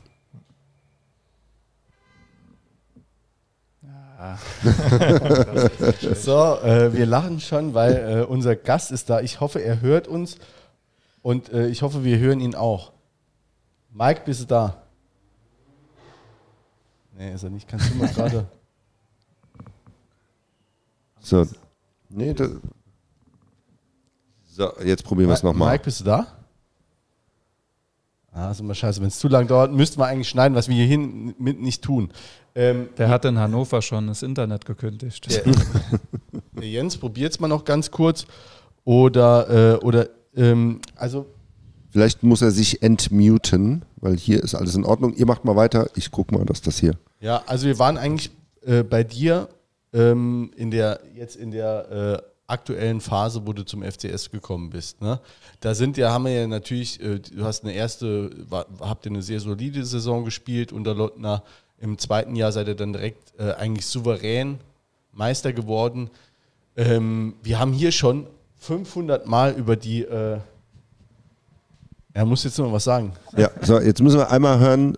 Mike, kannst du mal was sagen? Dann gucken, ob wir dich auch hören. Schärfer. Hervorragend. Schönen guten Abend. Äh, wir begrüßen im äh, oder aus dem fernen Hannover äh, einen äh, langjährigen Wegbegleiter und Weggefährten von äh, Manu Zeitz, den Mike Franz. Hallo, schönen guten Abend. Hallo. Hi, schön, dass Abend. du da bist. Ähm, Mike, ich, ähm, wir haben, ich wollte dich jetzt nicht so lange warten lassen. Ich hoffe, du hast ein bisschen Zeit mitgebracht, weil bevor wir zu dir kommen, ähm, wir sind gerade so ein bisschen äh, noch die Stationen von Manu am Durchgehen. Ähm, aber ich denke, du hast das ja auch so ein bisschen mitbekommen. Wir haben gerade darüber diskutiert oder darüber gesprochen, ähm, wie die Saison von Manu denn ähm, oder wie er sich selbst in dieser Saison gesehen hat. Er hat jetzt gesagt, er würde sich ungern selbst bewerten. Äh, vielleicht kannst du das direkt mal zum Einstieg tun. Ähm, also von dieser Saison. Ja. Äh. Also ich habe ja. also ich habe jetzt nicht so viele Spiele sehen können, weil ja, weil wir ja öfter auch zeitgleich gespielt haben. Äh, aber auf jeden Fall habe ich ähm, das Spiel gesehen gegen Magdeburg. Ähm, da habe ich mal auch geschrieben, da hat er für mich ein sensationelles Spiel abgeliefert. Ähm, und da habe ich natürlich das Spiel gesehen gegen äh, Kaiserslautern. Ähm, da glaube ich, dass wenn mehrere äh, diese Leistung gebracht hätten, dass äh, Saarbrücken das Spiel gewonnen hätte. Äh, und ja, ich weiß, Manu spielt fast immer sehr, sehr konstant auf einem Level. Ähm, habe ja schon öfters gesagt, dass ich auch glaube, äh, mit ein bisschen mehr Glück, ähm, mit verschiedenen Trainern, das ist einfach so ein Fußball, gehört einfach auch ein Trainer dazu, der auf einen setzt und äh, auf die Stärke dann auch vertraut. Äh, hätte Manu müssen eigentlich auch einige Bundesligaspieler haben. Äh, und ja, Saarbrücken kann froh sein, dass nicht nur, das kommt ja immer so ein bisschen auch äh, äh, ja, so rüber, ja, mental und nur blaues Herz, blau-schwarzes Herz. Ähm, vielmehr geht es einfach auch darum, dass er für mich einfach auch der beste Mittelfeldspieler in dritter Liga ist und Saarbrücken froh sein kann, dass er äh, ja, seine Qualitäten in der eigenen Reihen hat. Bin ich gerade rot, gell? Warst ja aber auch letztes Jahr jetzt äh, einer der besten Mittelfeldspieler dritte Liga. Äh, es gibt ja immer die Kicker-Rangliste, da warst du ja letztes Jahr auch äh, unter den, den Top-Spielern, auch eben im, im defensiven Mittelfeld. Äh, ist das sowas auch, wo du, wo du hinguckst, äh, wenn dann die, diese Rangliste rauskommt oder so, oder was überhaupt so geschrieben wird? Äh, wenigstens mal einen Blick riskieren drauf, was Nee. andere Leute so von dir denken? Ehrlich gesagt gar nicht. Also man bekommt es natürlich mit, so Ranglisten, wird ja dann meistens auch dazu interviewt oder irgendwas und bekommt eigentlich alles so im Entfernten mit, was da geschrieben wird, aber äh, dass ich jetzt montags, wenn die Notenkicker rauskommen, dann direkt aufs Handy scrolle und voller Panik schaue, was ich für eine Note bekommen habe, das ist bei mir überhaupt nicht der Fall. Gibt es aber auch genug Gegenteile, wo immer auf die Bewertung anderer setzen, aber nee, das war mir ehrlich gesagt noch nie wirklich wichtig. Aber wenn jetzt der, der Mike das sagt, das ist was anderes, oder? Ja, wenn jemand das sagt, der sein halbes Leben in der Bundesliga gespielt hat und ja, oder fast sein ganzes Leben, ehrlich gesagt, in der Bundesliga gespielt hat, dann hat das schon eine andere Gewichtung, wie wenn das irgendein Journalist vom Kicker sagt, ohne jetzt irgendwie despektierlich zu sein. Oder das war jetzt nicht bezogen auf den Kicker oder gibt ja noch andere Portale, die sowas Ganzes bewerten und so. Dann hat das für mich so mehr Gewicht, ja. Äh, Mike, ich habe dich jetzt nicht äh, extra vorgestellt, groß. Die meisten oder alle, die, die hier zuhören, äh, werden dich auf jeden Fall auch kennen. Äh, vielleicht kannst du noch ein paar Worte sagen zu dem äh, Verhältnis von Manu und dir, weil das ist ja offensichtlich in den letzten 15 Jahren nicht abgerissen, ne?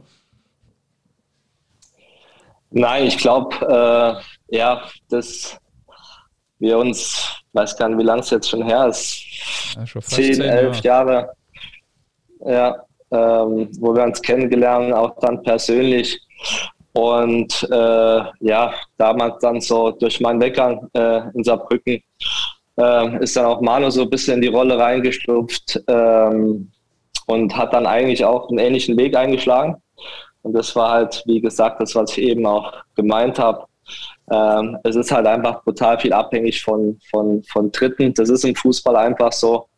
Ähm, und wir haben von Anfang an eine, eine sehr, sehr enge Bindung. Ich glaube, wir äh, müssen gar nichts reden und wissen eigentlich schon, was der andere von dem anderen will.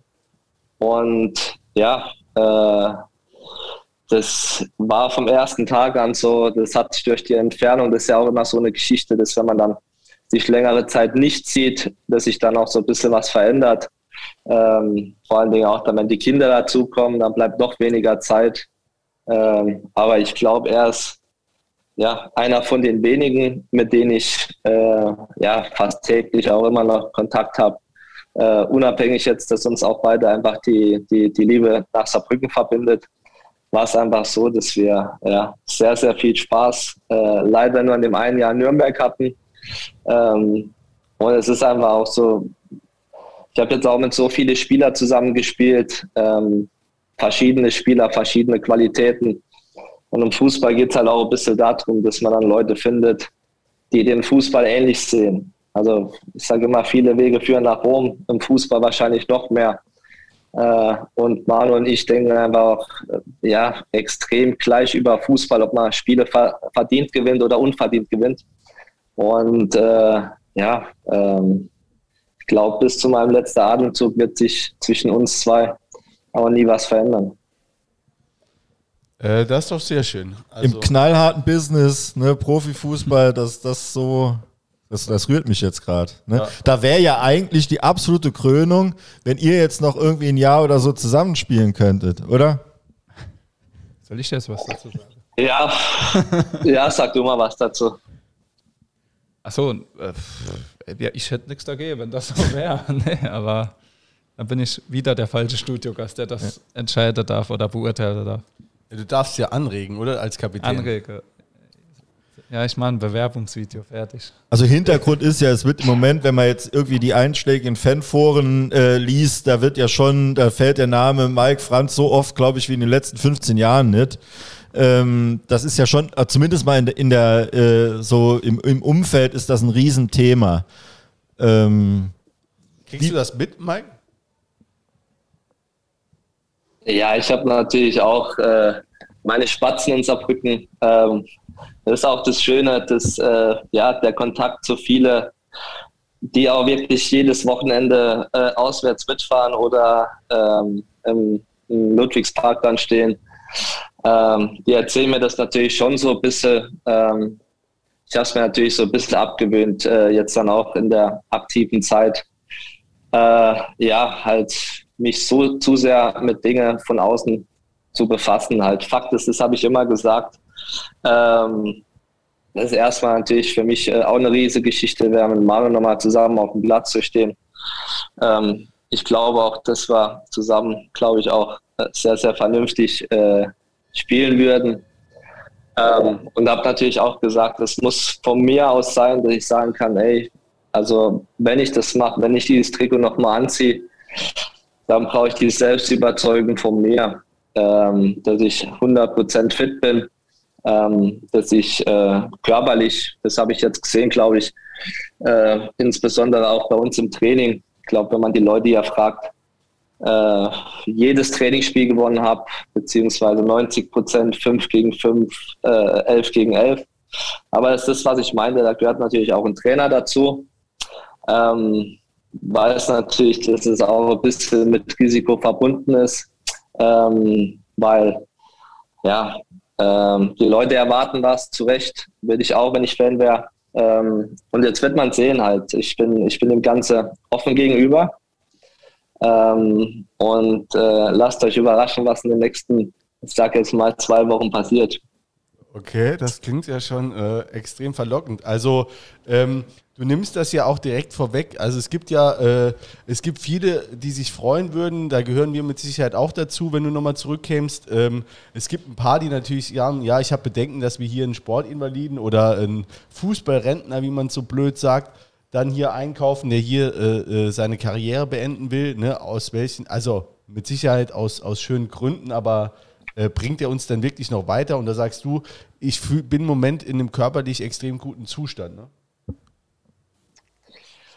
Fakt ist, ich habe ähm, jetzt, jetzt vier Monate nicht gespielt, aufgrund von, glaube ich auch, weil ich zu ehrlich bin ähm, und Dinge einfach auch sage, die mir, die mir nicht passen, nicht gefallen, wenn es äh, zum Wohle der Mannschaft ist. Das habe ich getan.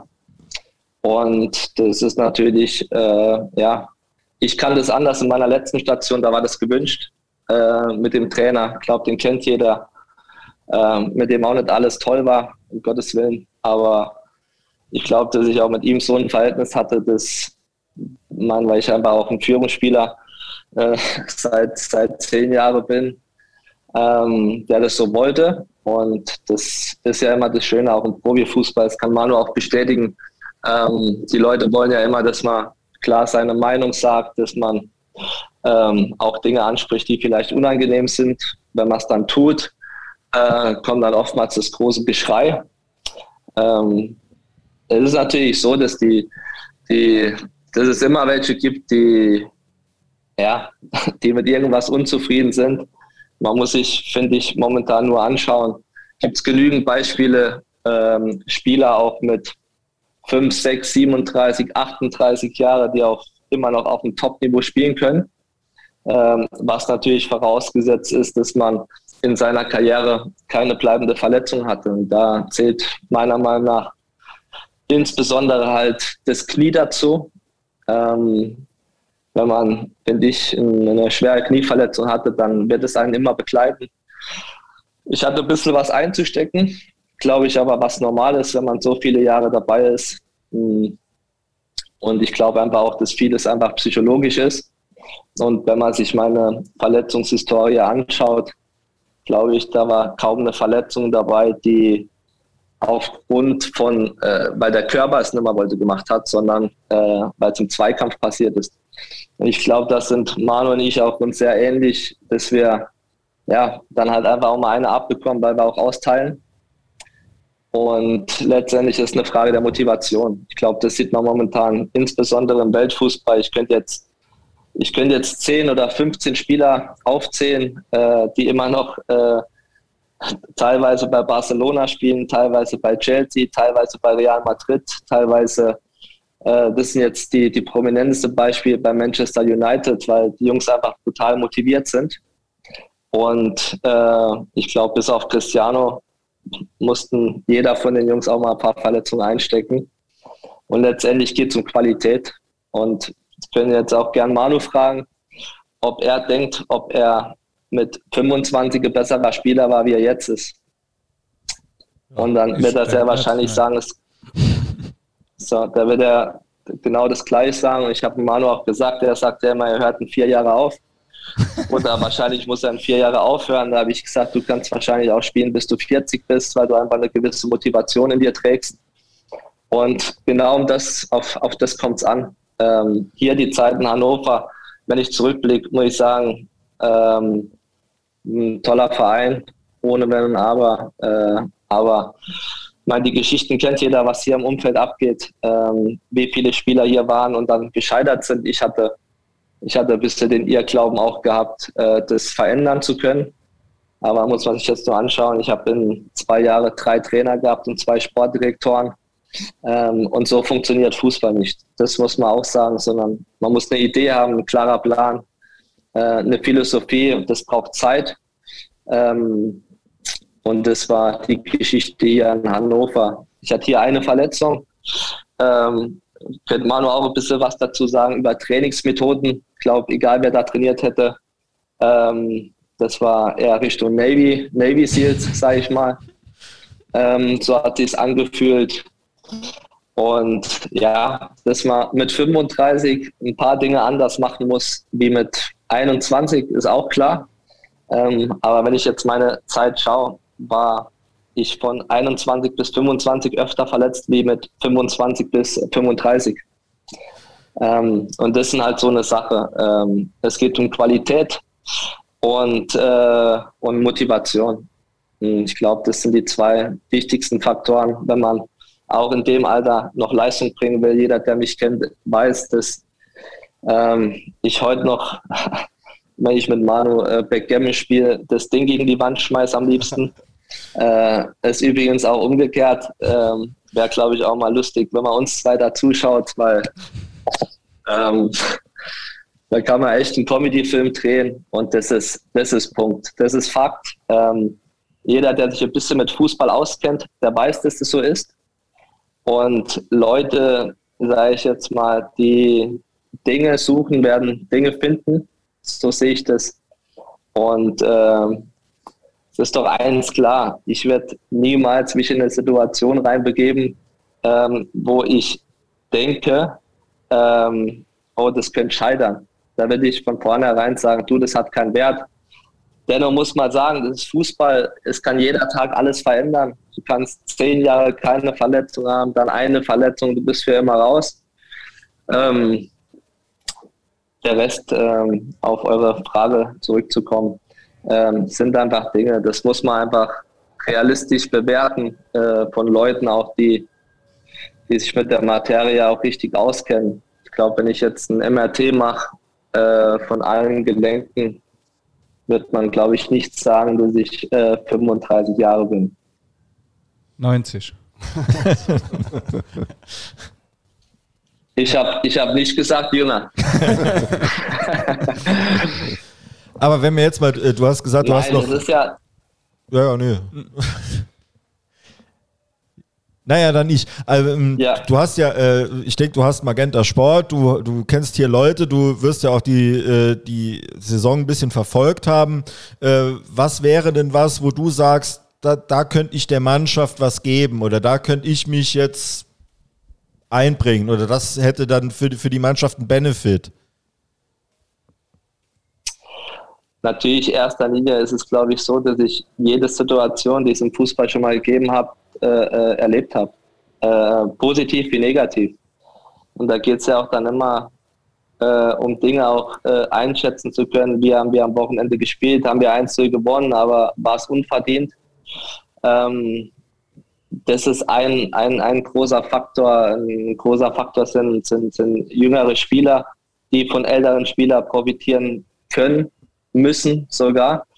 Ähm, es gibt Spielphasen, wo du, wo du 1-0 führst, äh, wo du 2-1 führst, wo du, ähm, wo du Erfahrung auf dem Platz brauchst, wo es geht, um den Ball zu halten, nicht in, in dumme Triplings reinzugehen.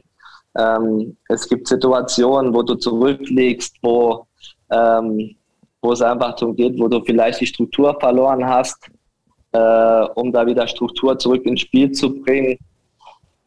Also ich könnte jetzt so viele Dinge aufzählen. Es geht darum, um Qualitäten, äh, insbesondere im Spiel mit dem Ball. Wie positioniere ich mich? Äh, äh, ähm, dass ich erst gar nicht in, in einen Zweikampf muss, äh, um, um Ballverlust zu kommen. Da ist Manu ein sehr, sehr guter Ansprechpartner, weil er auch ein sehr, sehr guter Aufbauspieler ist. Ähm, ist natürlich so, wie verhalten sich die Spieler vor ihm? Stehen sie so, dass sie dass sie, wenn er sie anspielt, ähm, dass sie halt dann nicht sofort in, eine, in, einen, Zweikampf müssen. Ein Zweikampf ist fast immer 50-50. Ähm, es geht darum, um, um einfach auch eine Konstanz ins Spiel zu bringen. Ähm, ich glaube, ich kann von mir sagen, dass ich wahrscheinlich jetzt nicht innerhalb von fünf Minuten drei Ballverluste hätte.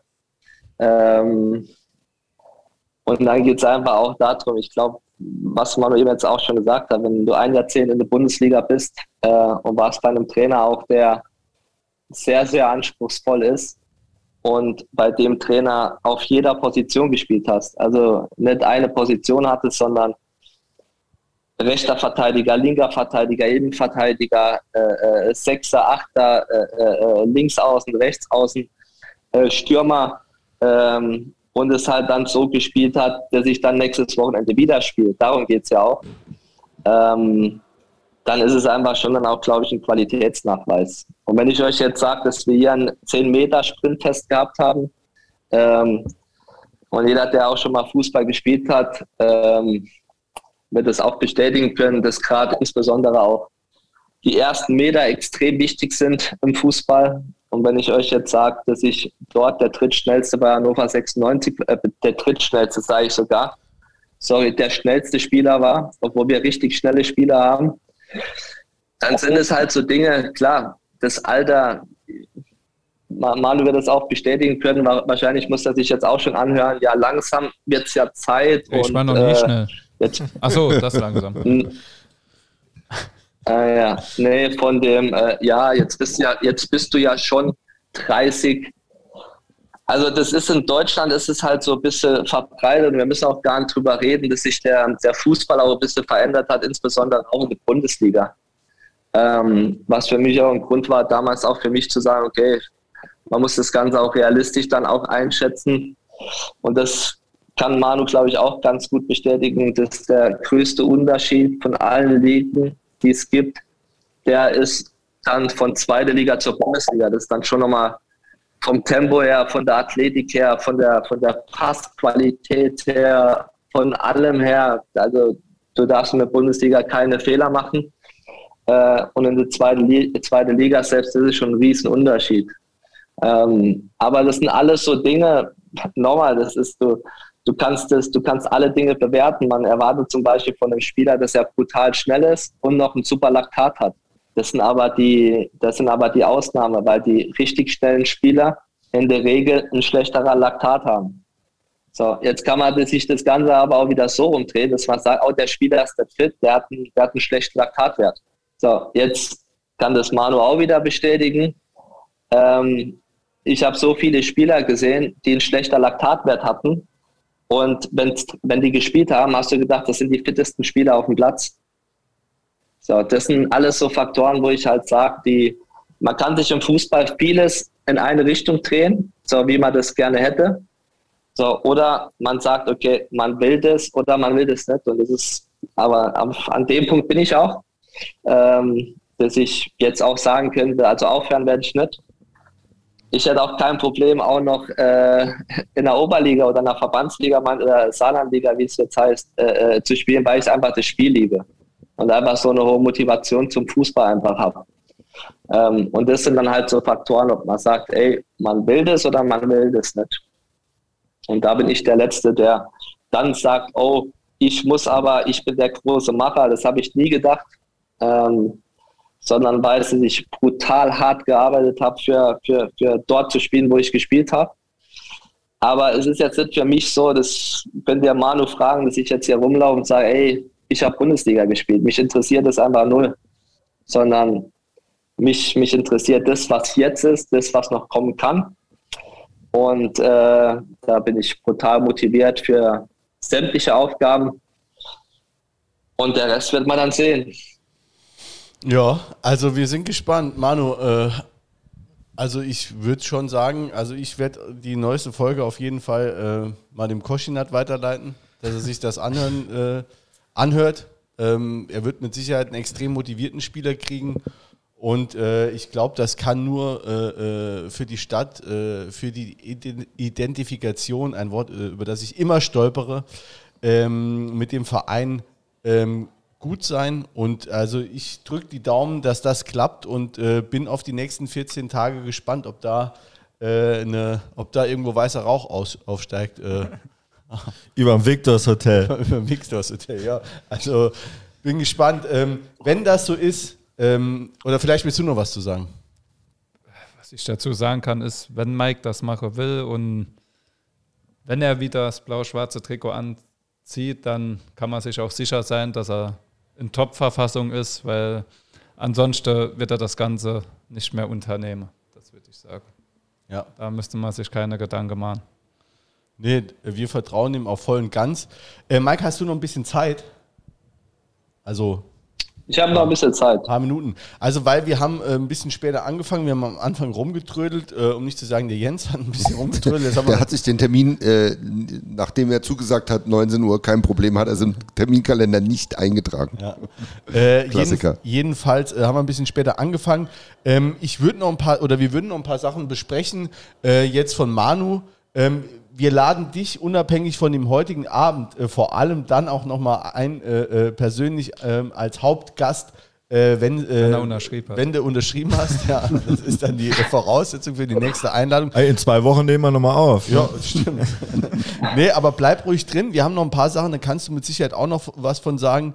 Ähm, ähm, wir waren gerade, bevor wir dich dazu geholt haben, äh, Im Jahr 2018, Manu ist 2016 nochmal zurückgekommen. 2018 war das dann, war das, war das auch hier schon äh, sehr häufig zitierte Aufstiegsspiel, äh, Relegationsspiel gegen 1860 München.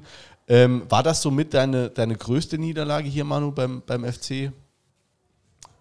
Ja, mit Sicherheit. Also das war schon eines der bittersten Spiele, weil man eigentlich ein ganzes Jahr richtig gut gespielt hat. Ich glaube mit keine Ahnung, 14 Punkte Vorsprung oder 10 Punkte Vorsprung Meister gemacht hat und auch eigentlich in den beiden Relegationsspielen richtig gut gespielt hat und dann durch verschiedene Einflüsse halt dann trotzdem das Spiel verloren hat.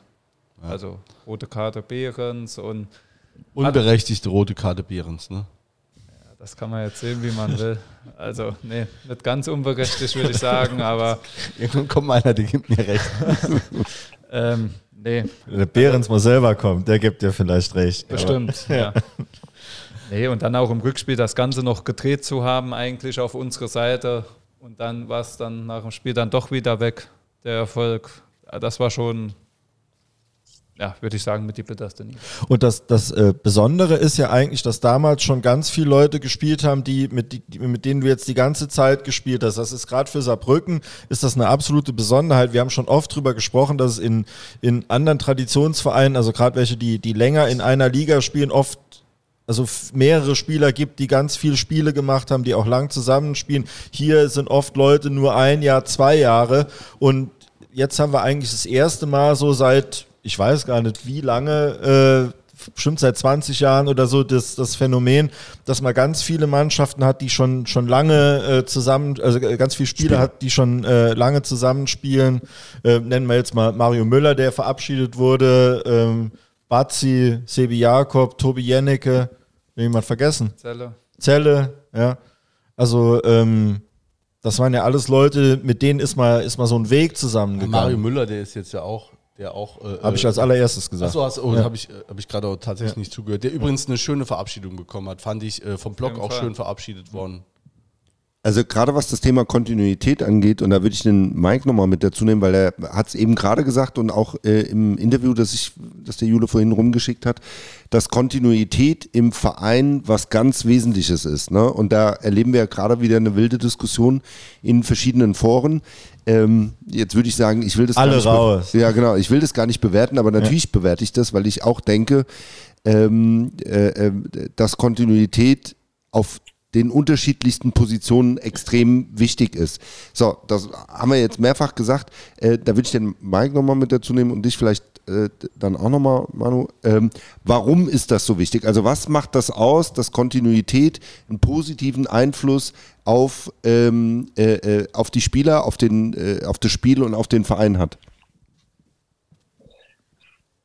Ja, ich glaube erstmal, also es ist extrem wichtig, eine, eine Idee zu haben, also eine Philosophie. Also man kann jetzt Philosophie, man kann DNA sagen. Ich glaube, es ist wichtig, dass ein, dass ein Verein, ich glaube auch, dass die Top-Vereine, die es über Jahrzehnte geschafft haben, wirklich auch kontinuierlich äh, richtig Erfolg zu haben, ähm, eine klare Idee haben, ein Konzept. Das ist schon mal das allererste, weil wenn du das nicht hast, dann brauchst du keine Kontinuität, weil dann bedeutet das natürlich auch, dass die, wenn die, wenn, wenn das andere drumherum schon, schon, schon schlecht ist, ähm, deshalb dir dann auch die Kontinuität nichts bringt, weil du musst ja schon eine Überzeugung haben als Verein, wo du sagst, okay, das ziehen wir jetzt durch. Ich glaube, das ist mit das beste Beispiel, was ich jetzt sagen kann, ist, äh, auch wenn man es nicht gerne hört, ist RB Leipzig.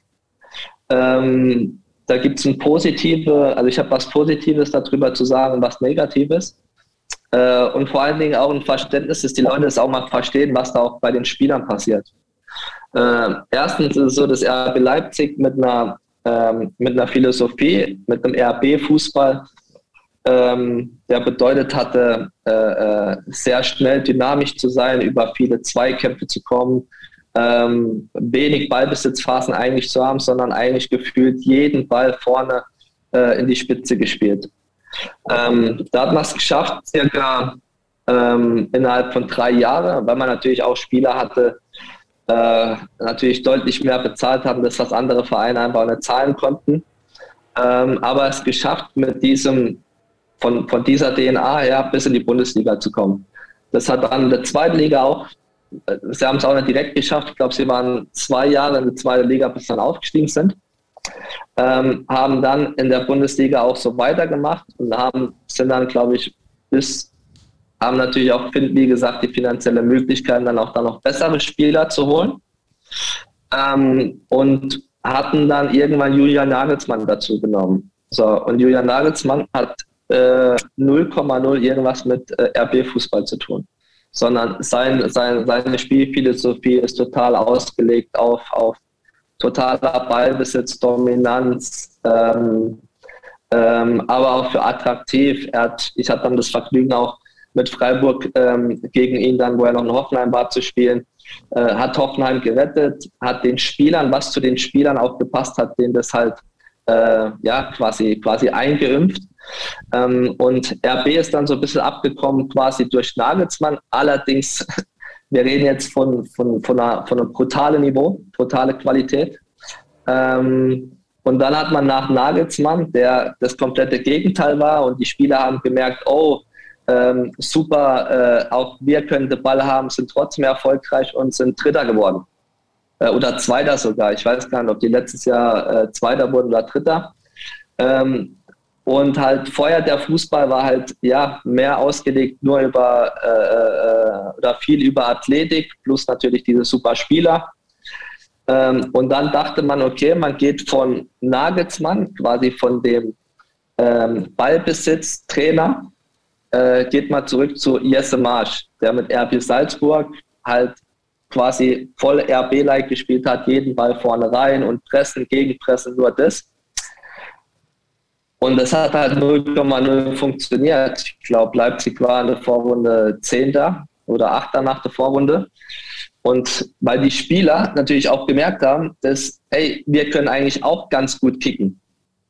So, und dann kam, hat das mit Jetzemarsch 0,0 funktioniert und hat dann quasi wieder den Schritt zurück gemacht, dann Richtung quasi, ich sage jetzt mal Julian Nagelsmann mit Dominik Tedesco, der viel mehr Wert legt auf Ballbesitzfußball und ist wieder zurück zum, zu, also zurück zur, zu ihrem Erfolg gekommen. Und da sieht man, sieht man einfach, wie komplex dieses, dieses Thema ist. Und ich glaube halt, es geht einfach um eine Überzeugung zu haben und zu sagen, ey, ich, ich brauche jetzt keinen Spieler äh, einzukaufen, der ähm, jetzt bei Magdeburg super Rolle gespielt hat. Ähm, aber äh, ich hole den jetzt hierher, wo ich gar nicht diese Art des Fußballs spiele weil das ist zum Scheitern verurteilt. Da kann der, der, der, der Verein denkt sich vielleicht, ey, ich nehme den Spieler, der war so gut in Magdeburg, der hat das so toll zelebriert, ähm, weil das ihre Art des Fußballs war und kommt jetzt zu einer anderen Mannschaft, die halt ein total anderer Fußball spielt. So, und dann ist, dann, dann passieren diese, diese, diese Mismatches, nenne ich sie jetzt mal, in dem der Spieler unzufrieden ist, weil er das gewohnt war, ey, wir kicken oder halt wir kommen über Zweikämpfe. Ähm, je nachdem, ich würde das auch nie sagen, was richtig oder falsch ist. Das gibt es im Fußball nicht. Das ist auch das Schöne an unserem Sport. Ähm, aber die Leute erwarten dann, ey, der soll spielen wie in Magdeburg. Aber du spielst ja ganz anders wie in Magdeburg. So, und das meine ich mit diesen Mismatches. Und diese Mismatches, die, denen kannst du schon aus dem Weg gehen, indem du für dich festlegst äh, als Verein, ey, dafür wollen wir stehen, dafür, so wollen wir Fußball spielen. Und unter den Kriterien, was ich natürlich auch weiß, dass es in der dritten Liga äußerst kompliziert ist, ähm, das dann auch immer zu finden. Ähm, aber da muss ich halt schauen, wer passt zu meiner Philosophie. Dann ist die Wahrscheinlichkeit, dass der Trainer äh, erstens mal erfolgreicher ist und die Spieler, die du holst, dann ist die Wahrscheinlichkeit, dass die dann auch funktionieren, viel, viel höher, wie als wenn ich jetzt Spieler hole, wo vorher was ganz anderes gespielt haben. Mhm. Manu, siehst du das? Ich also, genau, ich würde noch Manu, siehst du das auch so? Würdest du das so genau, unterschreiben? Auf jeden Fall. Also im ganz Große sieht man das jetzt nicht nur bei RB gut, das sieht man ja, wenn man Premier League jetzt mal schaut, auch da im Titelkampf gut, Liverpool und Man City. Also dass auch beide Systeme erfolgreich sein können. Ich glaube, City mit Guardiola, wo, keine Ahnung, stundenlang einen Ball hat im Spiel und dann Klopp mit Liverpool, wo alles ratzfatz und schnell Richtung Tor geht. Da sieht man ja so die grundlegenden Formen, die es da in dem Ganze gibt. Und, ja. und beides auch schon Trainer, die, die länger da sind, auch beides in einem Umfeld, das lange schon gesettelt ist, ne? die aber auch vorher halt eben gesagt haben, wir wollen genau so und so spielen. Und da sind wir jetzt, wenn wir jetzt mal den Bogen schlagen zum ersten FC Saarbrücken, da hatten wir in drei Jahren drei ganz unterschiedliche ja. Äh, Trainer, sag ich mal, Lottner, der hat so man kann das so Heldenfußball nennen. Also man guckt, was hat man so für Spieler und da guckt man ja, das sind so die Stärken und dann lasse ich ungefähr so spielen. Dann holt man danach einen Kwasniok, der, glaube ich, die Mannschaft am Anfang extrem gestresst hat mit seiner Art und seinen Ideen, aber dann irgendwann die Mannschaft komplett hinter sich hatte und da einen, wirklich einen spielerischen Fußball, auch mit Tempo, auch mit, mit äh, Ruhephasen, aber da schon wirklich einen ganz gepflegten Ball gespielt hat. Und dann geht der weg und dann holt man einen Koschinat, der für einen ganz pragmatischen, äh, sicherheitsorientierten Fußball Fußball spielt und das alles mehr oder weniger mit derselben Mannschaft, natürlich halt immer mit den üblichen äh, Wechseln. Ja, stresst das eine Mannschaft? Ist das so, wie Peter das gesagt hat? Kann man das sagen?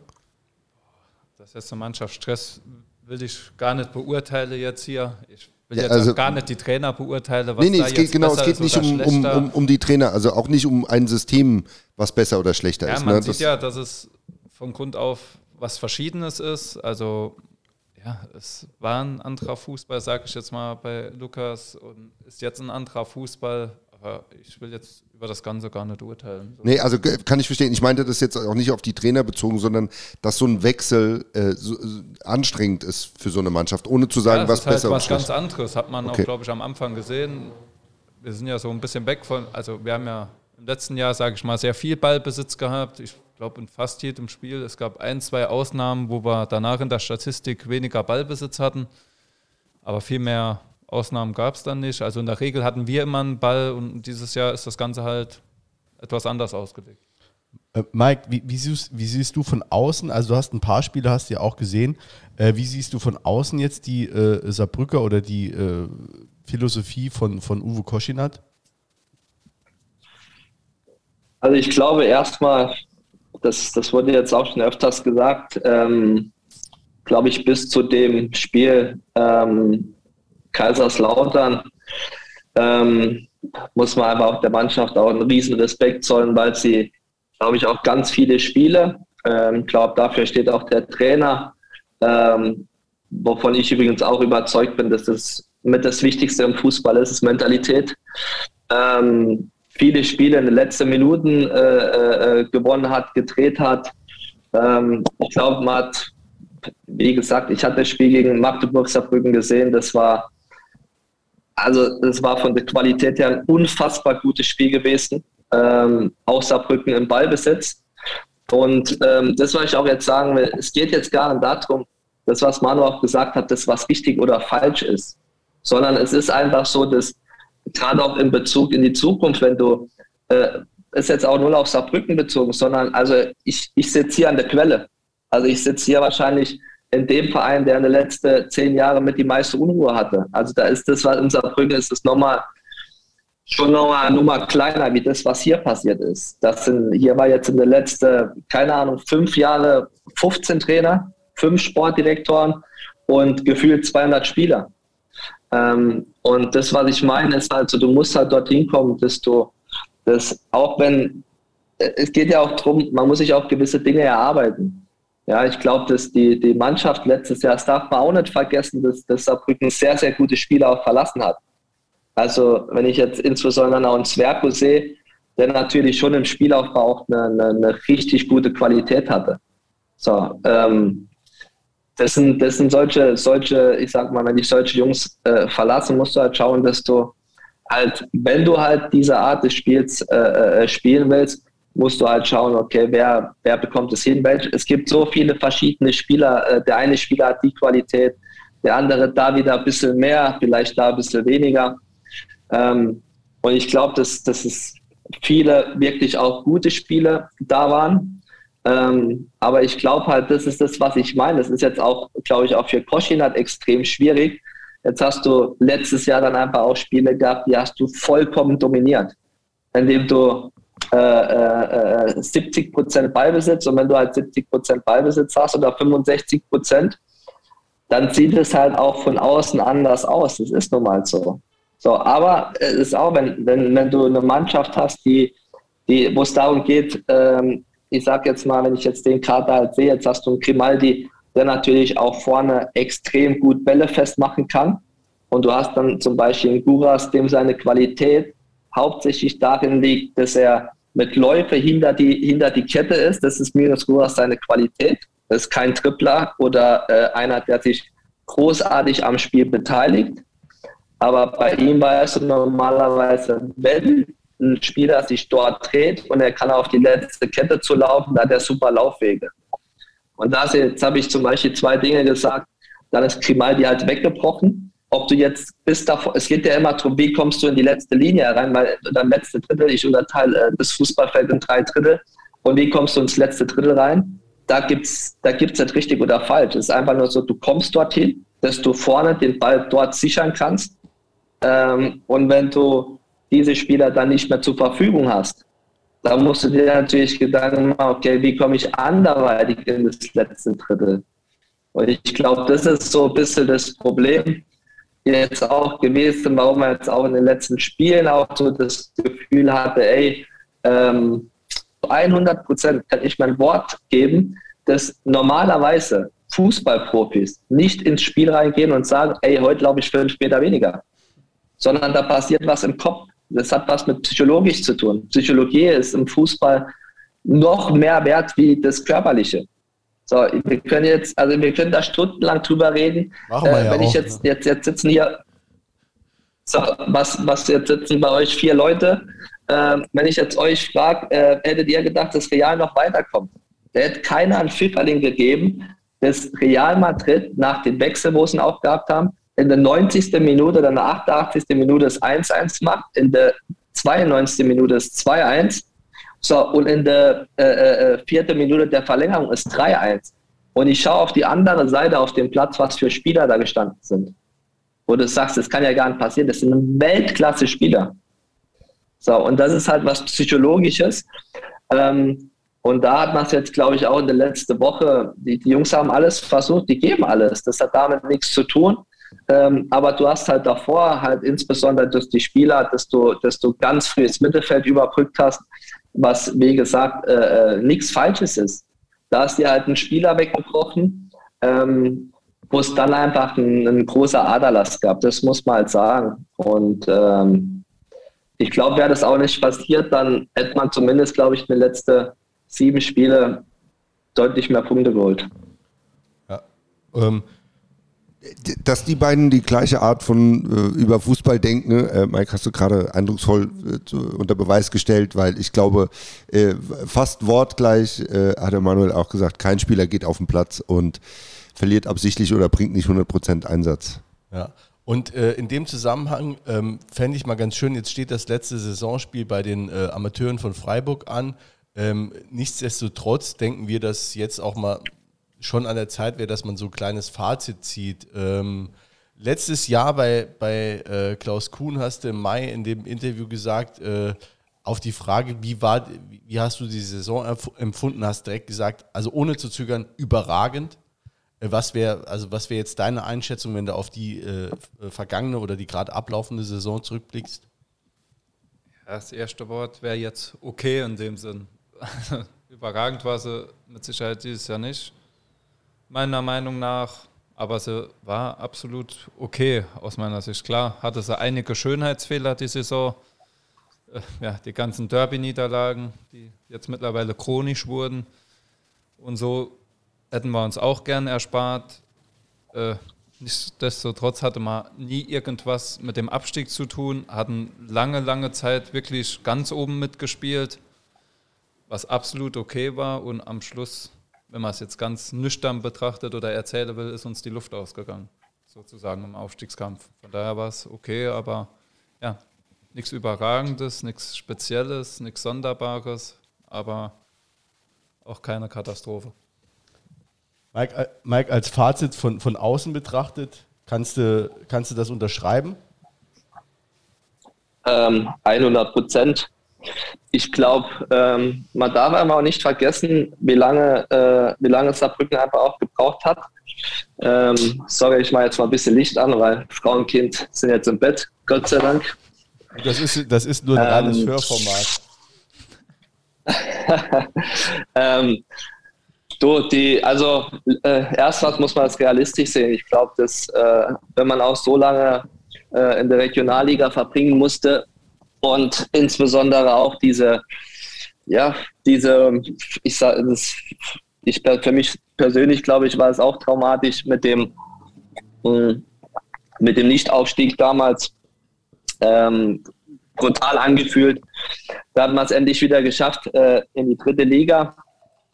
Und äh, ich weiß natürlich auch, ich meine, ich bin dort geboren, aufgewachsen. Äh, und kenne natürlich auch ein Stück weit die Erwartungshaltung, die halt in Saarbrücken herrscht. Und das ist auch legitim. Das, das ist wahrscheinlich auch völlig normal äh, in so einem Traditionsverein.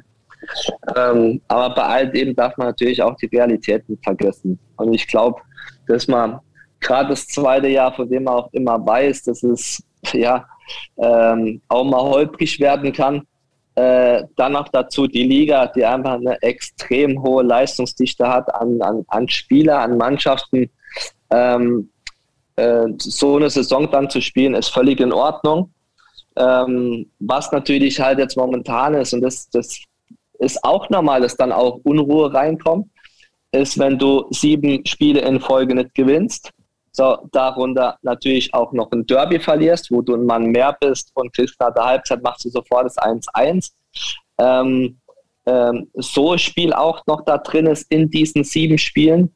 So, und du hast jetzt nicht das Gefühl gehabt, jetzt in den letzten äh, äh sieben Spielen, oh, davon hätten wir müssen eigentlich fünf gewinnen, ähm, sondern es war so, du kannst, du kannst alle gewinnen, aber du kannst auch alle verlieren. Ähm, und dann geht es natürlich auch, das ist auch völlig normal, um Tendenzen. Ja, und, äh, und das ist, glaube ich, auch das Gefährliche. Und ich glaube, das ist auch völlig normal, dass dann auch so ein bisschen Unruhe reinkommt, ähm, wenn du dann Richtung Sommer gehst, Sommerpause, und du hast dann einfach einen, ne einen Negativlauf. Ähm, das ist, glaube ich, völlig normal, dass dann Unruhe reinkommt. Ähm, aber wenn man von einer ähm, ja, von einem Fazit dann auch spricht, dann muss man halt einfach alles in Betracht ziehen. Also alles auch, was gewesen ist, was passiert ist. Ähm, und dann, glaube ich, muss man auch dann sagen, ähm, klar, könnte ich mich jetzt hier hinsetzen und könnte sagen, ey, ja, hätten wir aussteigen und so. Die, die Chance war ja riesig. Ähm, aber es ist der falsche Weg, genauso wie ich sage, es ist der falsche Weg. Ähm, ich weiß nicht, wie die Worte dann auch fallen, weil ich auch weiß, wie die Medien sind, insbesondere auch dann äh, von Lokalmedien, wo man mal was sagt und die sagen, äh, bringen plötzlich was komplett anderes, wie das, was man gesagt hat. So, aber auch für nächstes Jahr. Es gibt keine Mannschaft, die in der dritten Liga sagen kann, ey, wir sind Aufstiegsfavorit. Das sind zehn Mannschaften, so, die für sich in Anspruch nehmen, ey, wir wollen da vorne rein.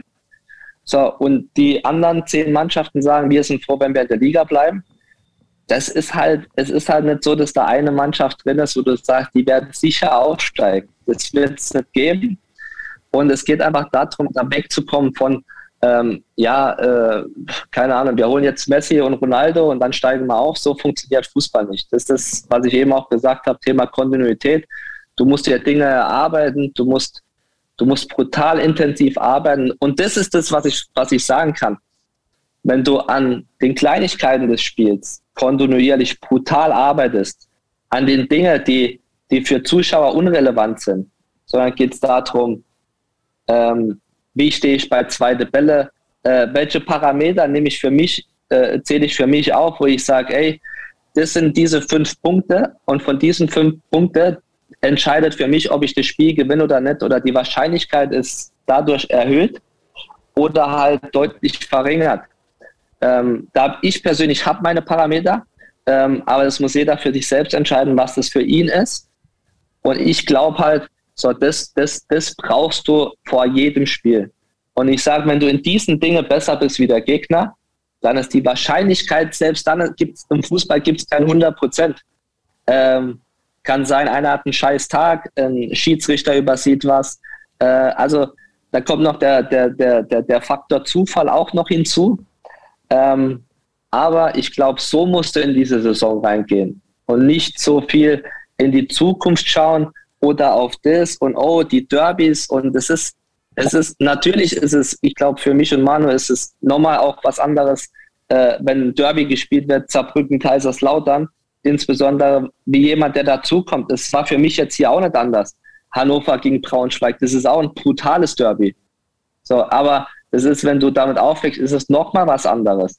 Und dennoch geht es darum, ein Derby zu gewinnen, geht es darum, das ist, das ist, sind andere elf oder 14 Spieler, je nachdem, wie viel eingewechselt werden. Und du musst einfach deine Hausaufgaben erledigen. Dann hast du, dann ist die Wahrscheinlichkeit, dass du die Spiele gewinnst, am höchsten. Und darum geht's. Und deswegen kann man sagen, zweite Jahr, dritte Liga, nie was vom Abstieg zu tun gehabt. Im Gegenteil, lange auch vorne mitgespielt. Das ist okay, aber du musst natürlich auch in die neue Saison gehen mit dem, mit dem Gefühl, was ganz wie als Verein, nicht nur als Spieler, auch als Verein, auch als Fans, am ersten Spieltag, egal gegen wen wir spielen, zu Hause oder auswärts, wir, wir, wir werden das Spiel gewinnen. Und wenn das nicht vorhanden ist, dann ist es immer, immer eine scheiß Situation. Ja.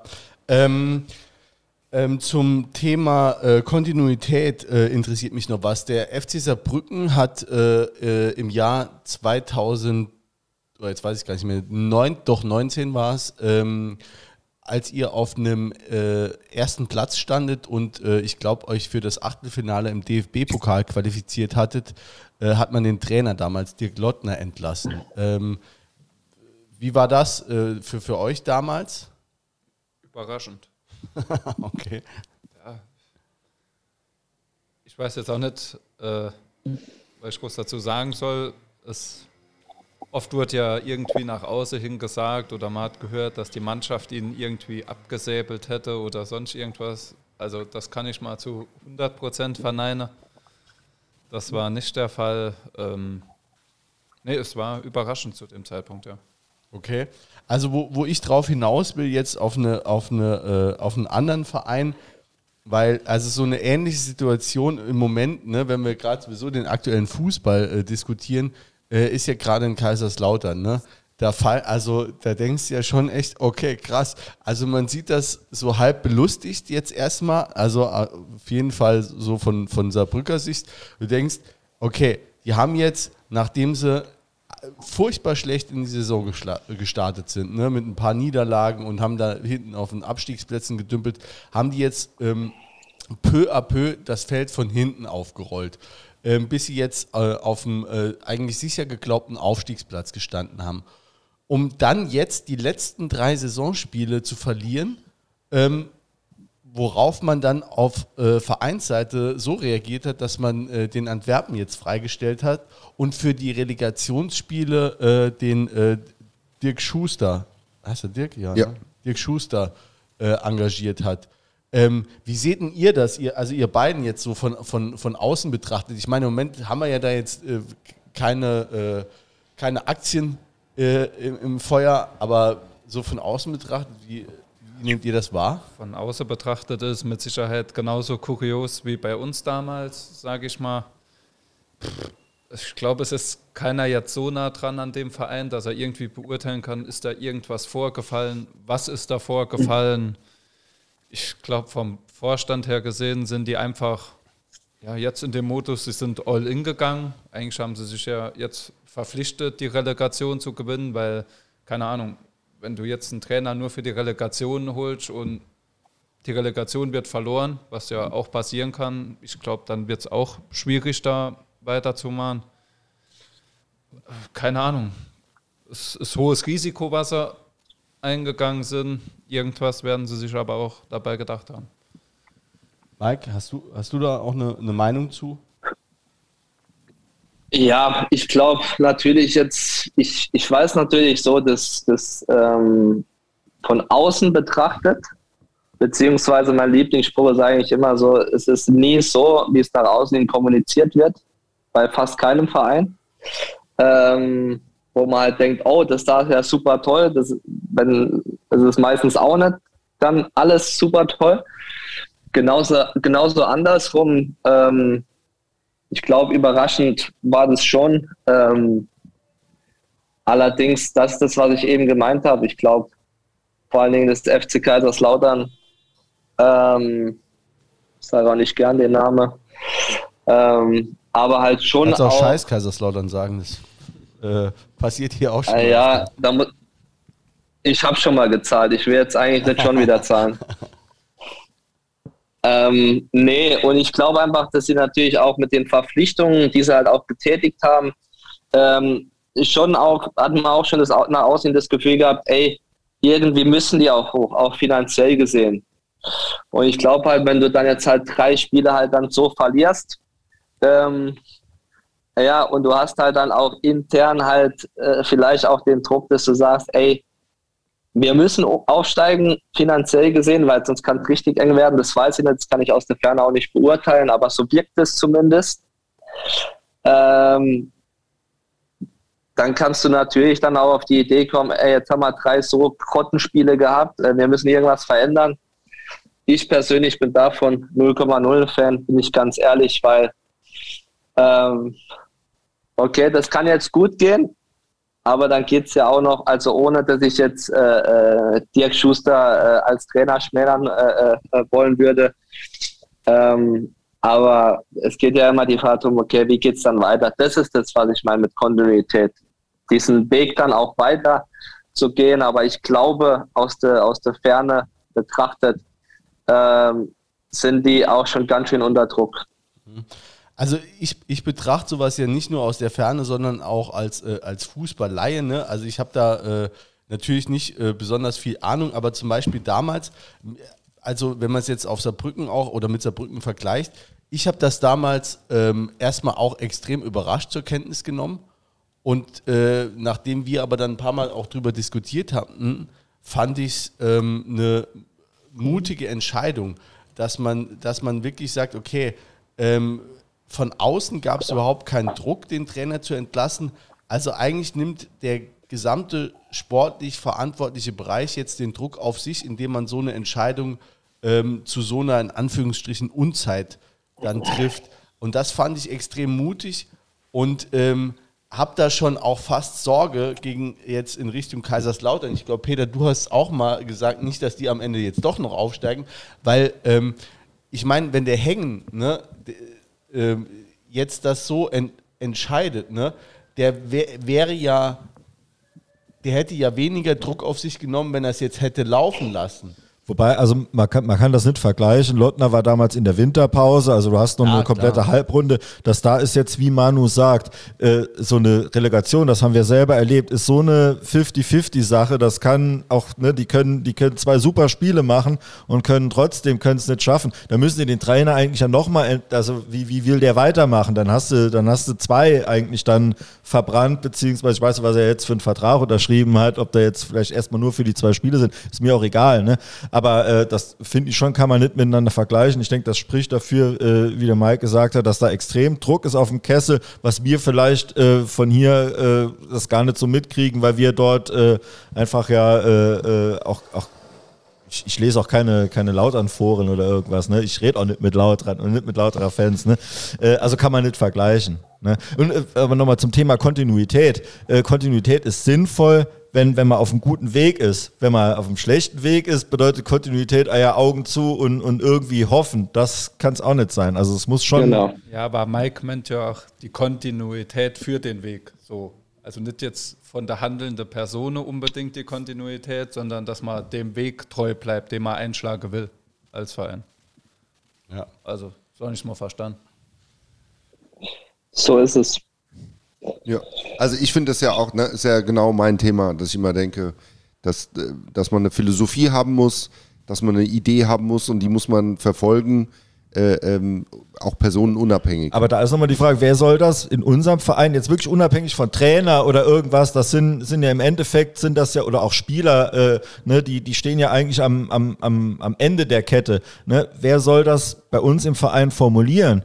So eine, ähm, Ja, wenn man jetzt zum Beispiel sagt, ne, man sagt jetzt, oder man hat, man hat ja Koschinat äh, äh, äh, verpflichtet und weiß, für was der steht. Vorher hat man Kwasniok, da hätte man gesagt, gesagt, der macht Rock'n'Roll, wir rocken die Liga einfach, wir gucken, dass wir mit einem geilen Fußball hier irgendwie das Maximum rausholen. Und mal Koschinat, da hätte man ja formulieren können, okay, wir versuchen so aus so einer Underdog-Rolle so das Maximum rauszuholen mit unbequemem Fußball, irgendwie so Union Berlin, so in der Art, ne, die ja auch irgendwie mit einem mit einem körperlichen Fußball wirklich auch absolutes Maximum rausholen, die äh, keine Schönheitspreise gewinnen und so, aber äh, ne, wirklich einen Ultra-Erfolg haben jetzt auch die ganze Zeit.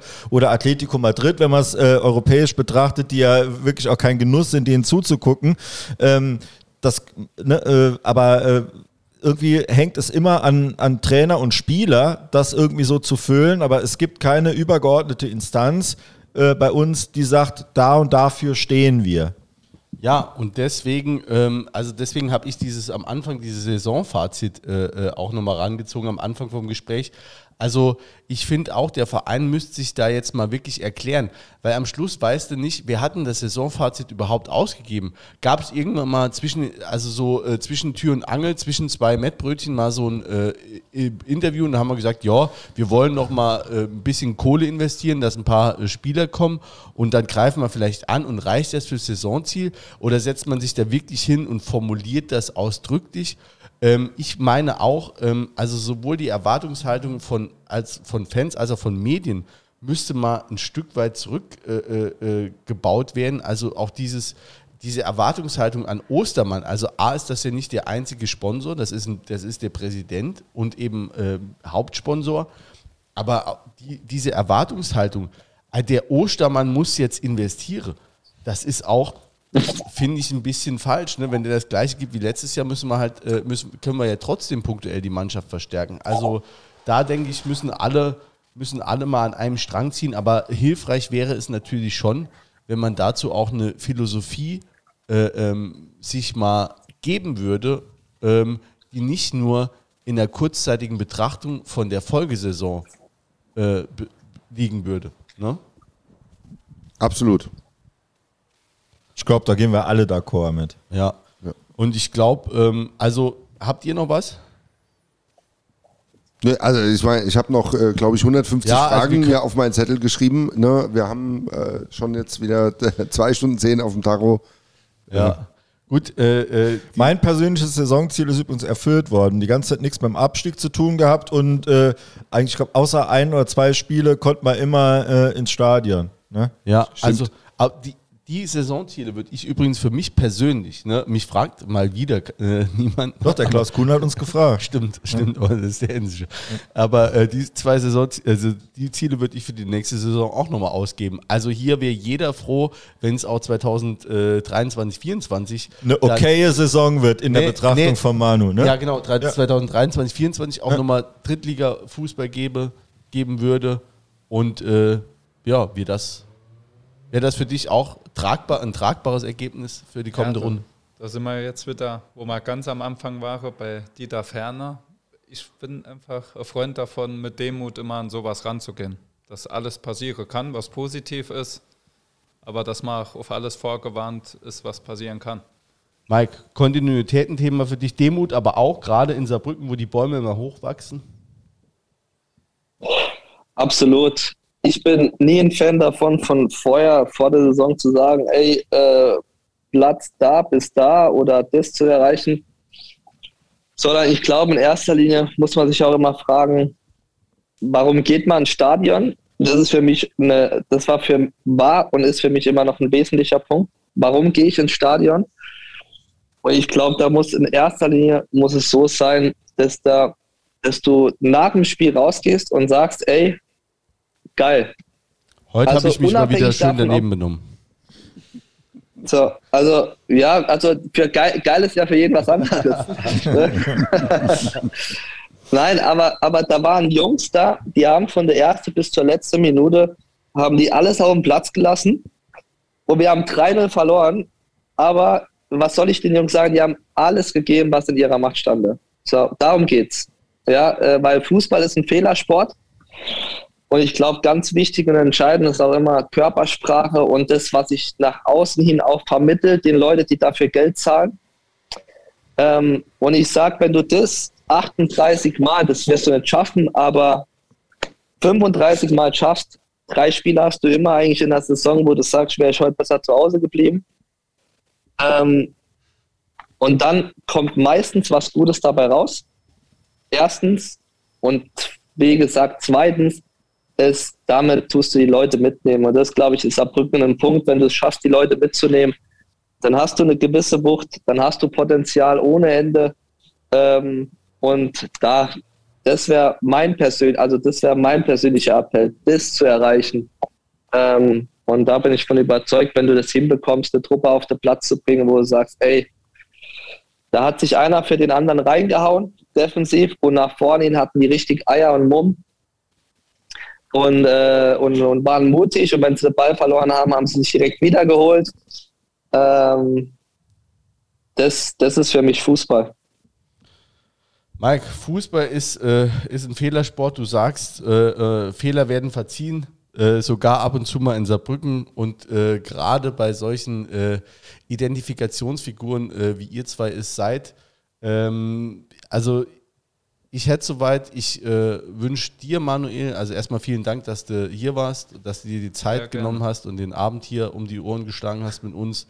Ähm, eine äh, erfolgreiche Saison, dass du deine persönlichen Ziele erreichst, dass du gesund bleibst und uns noch lange, lange erhalten bleibst.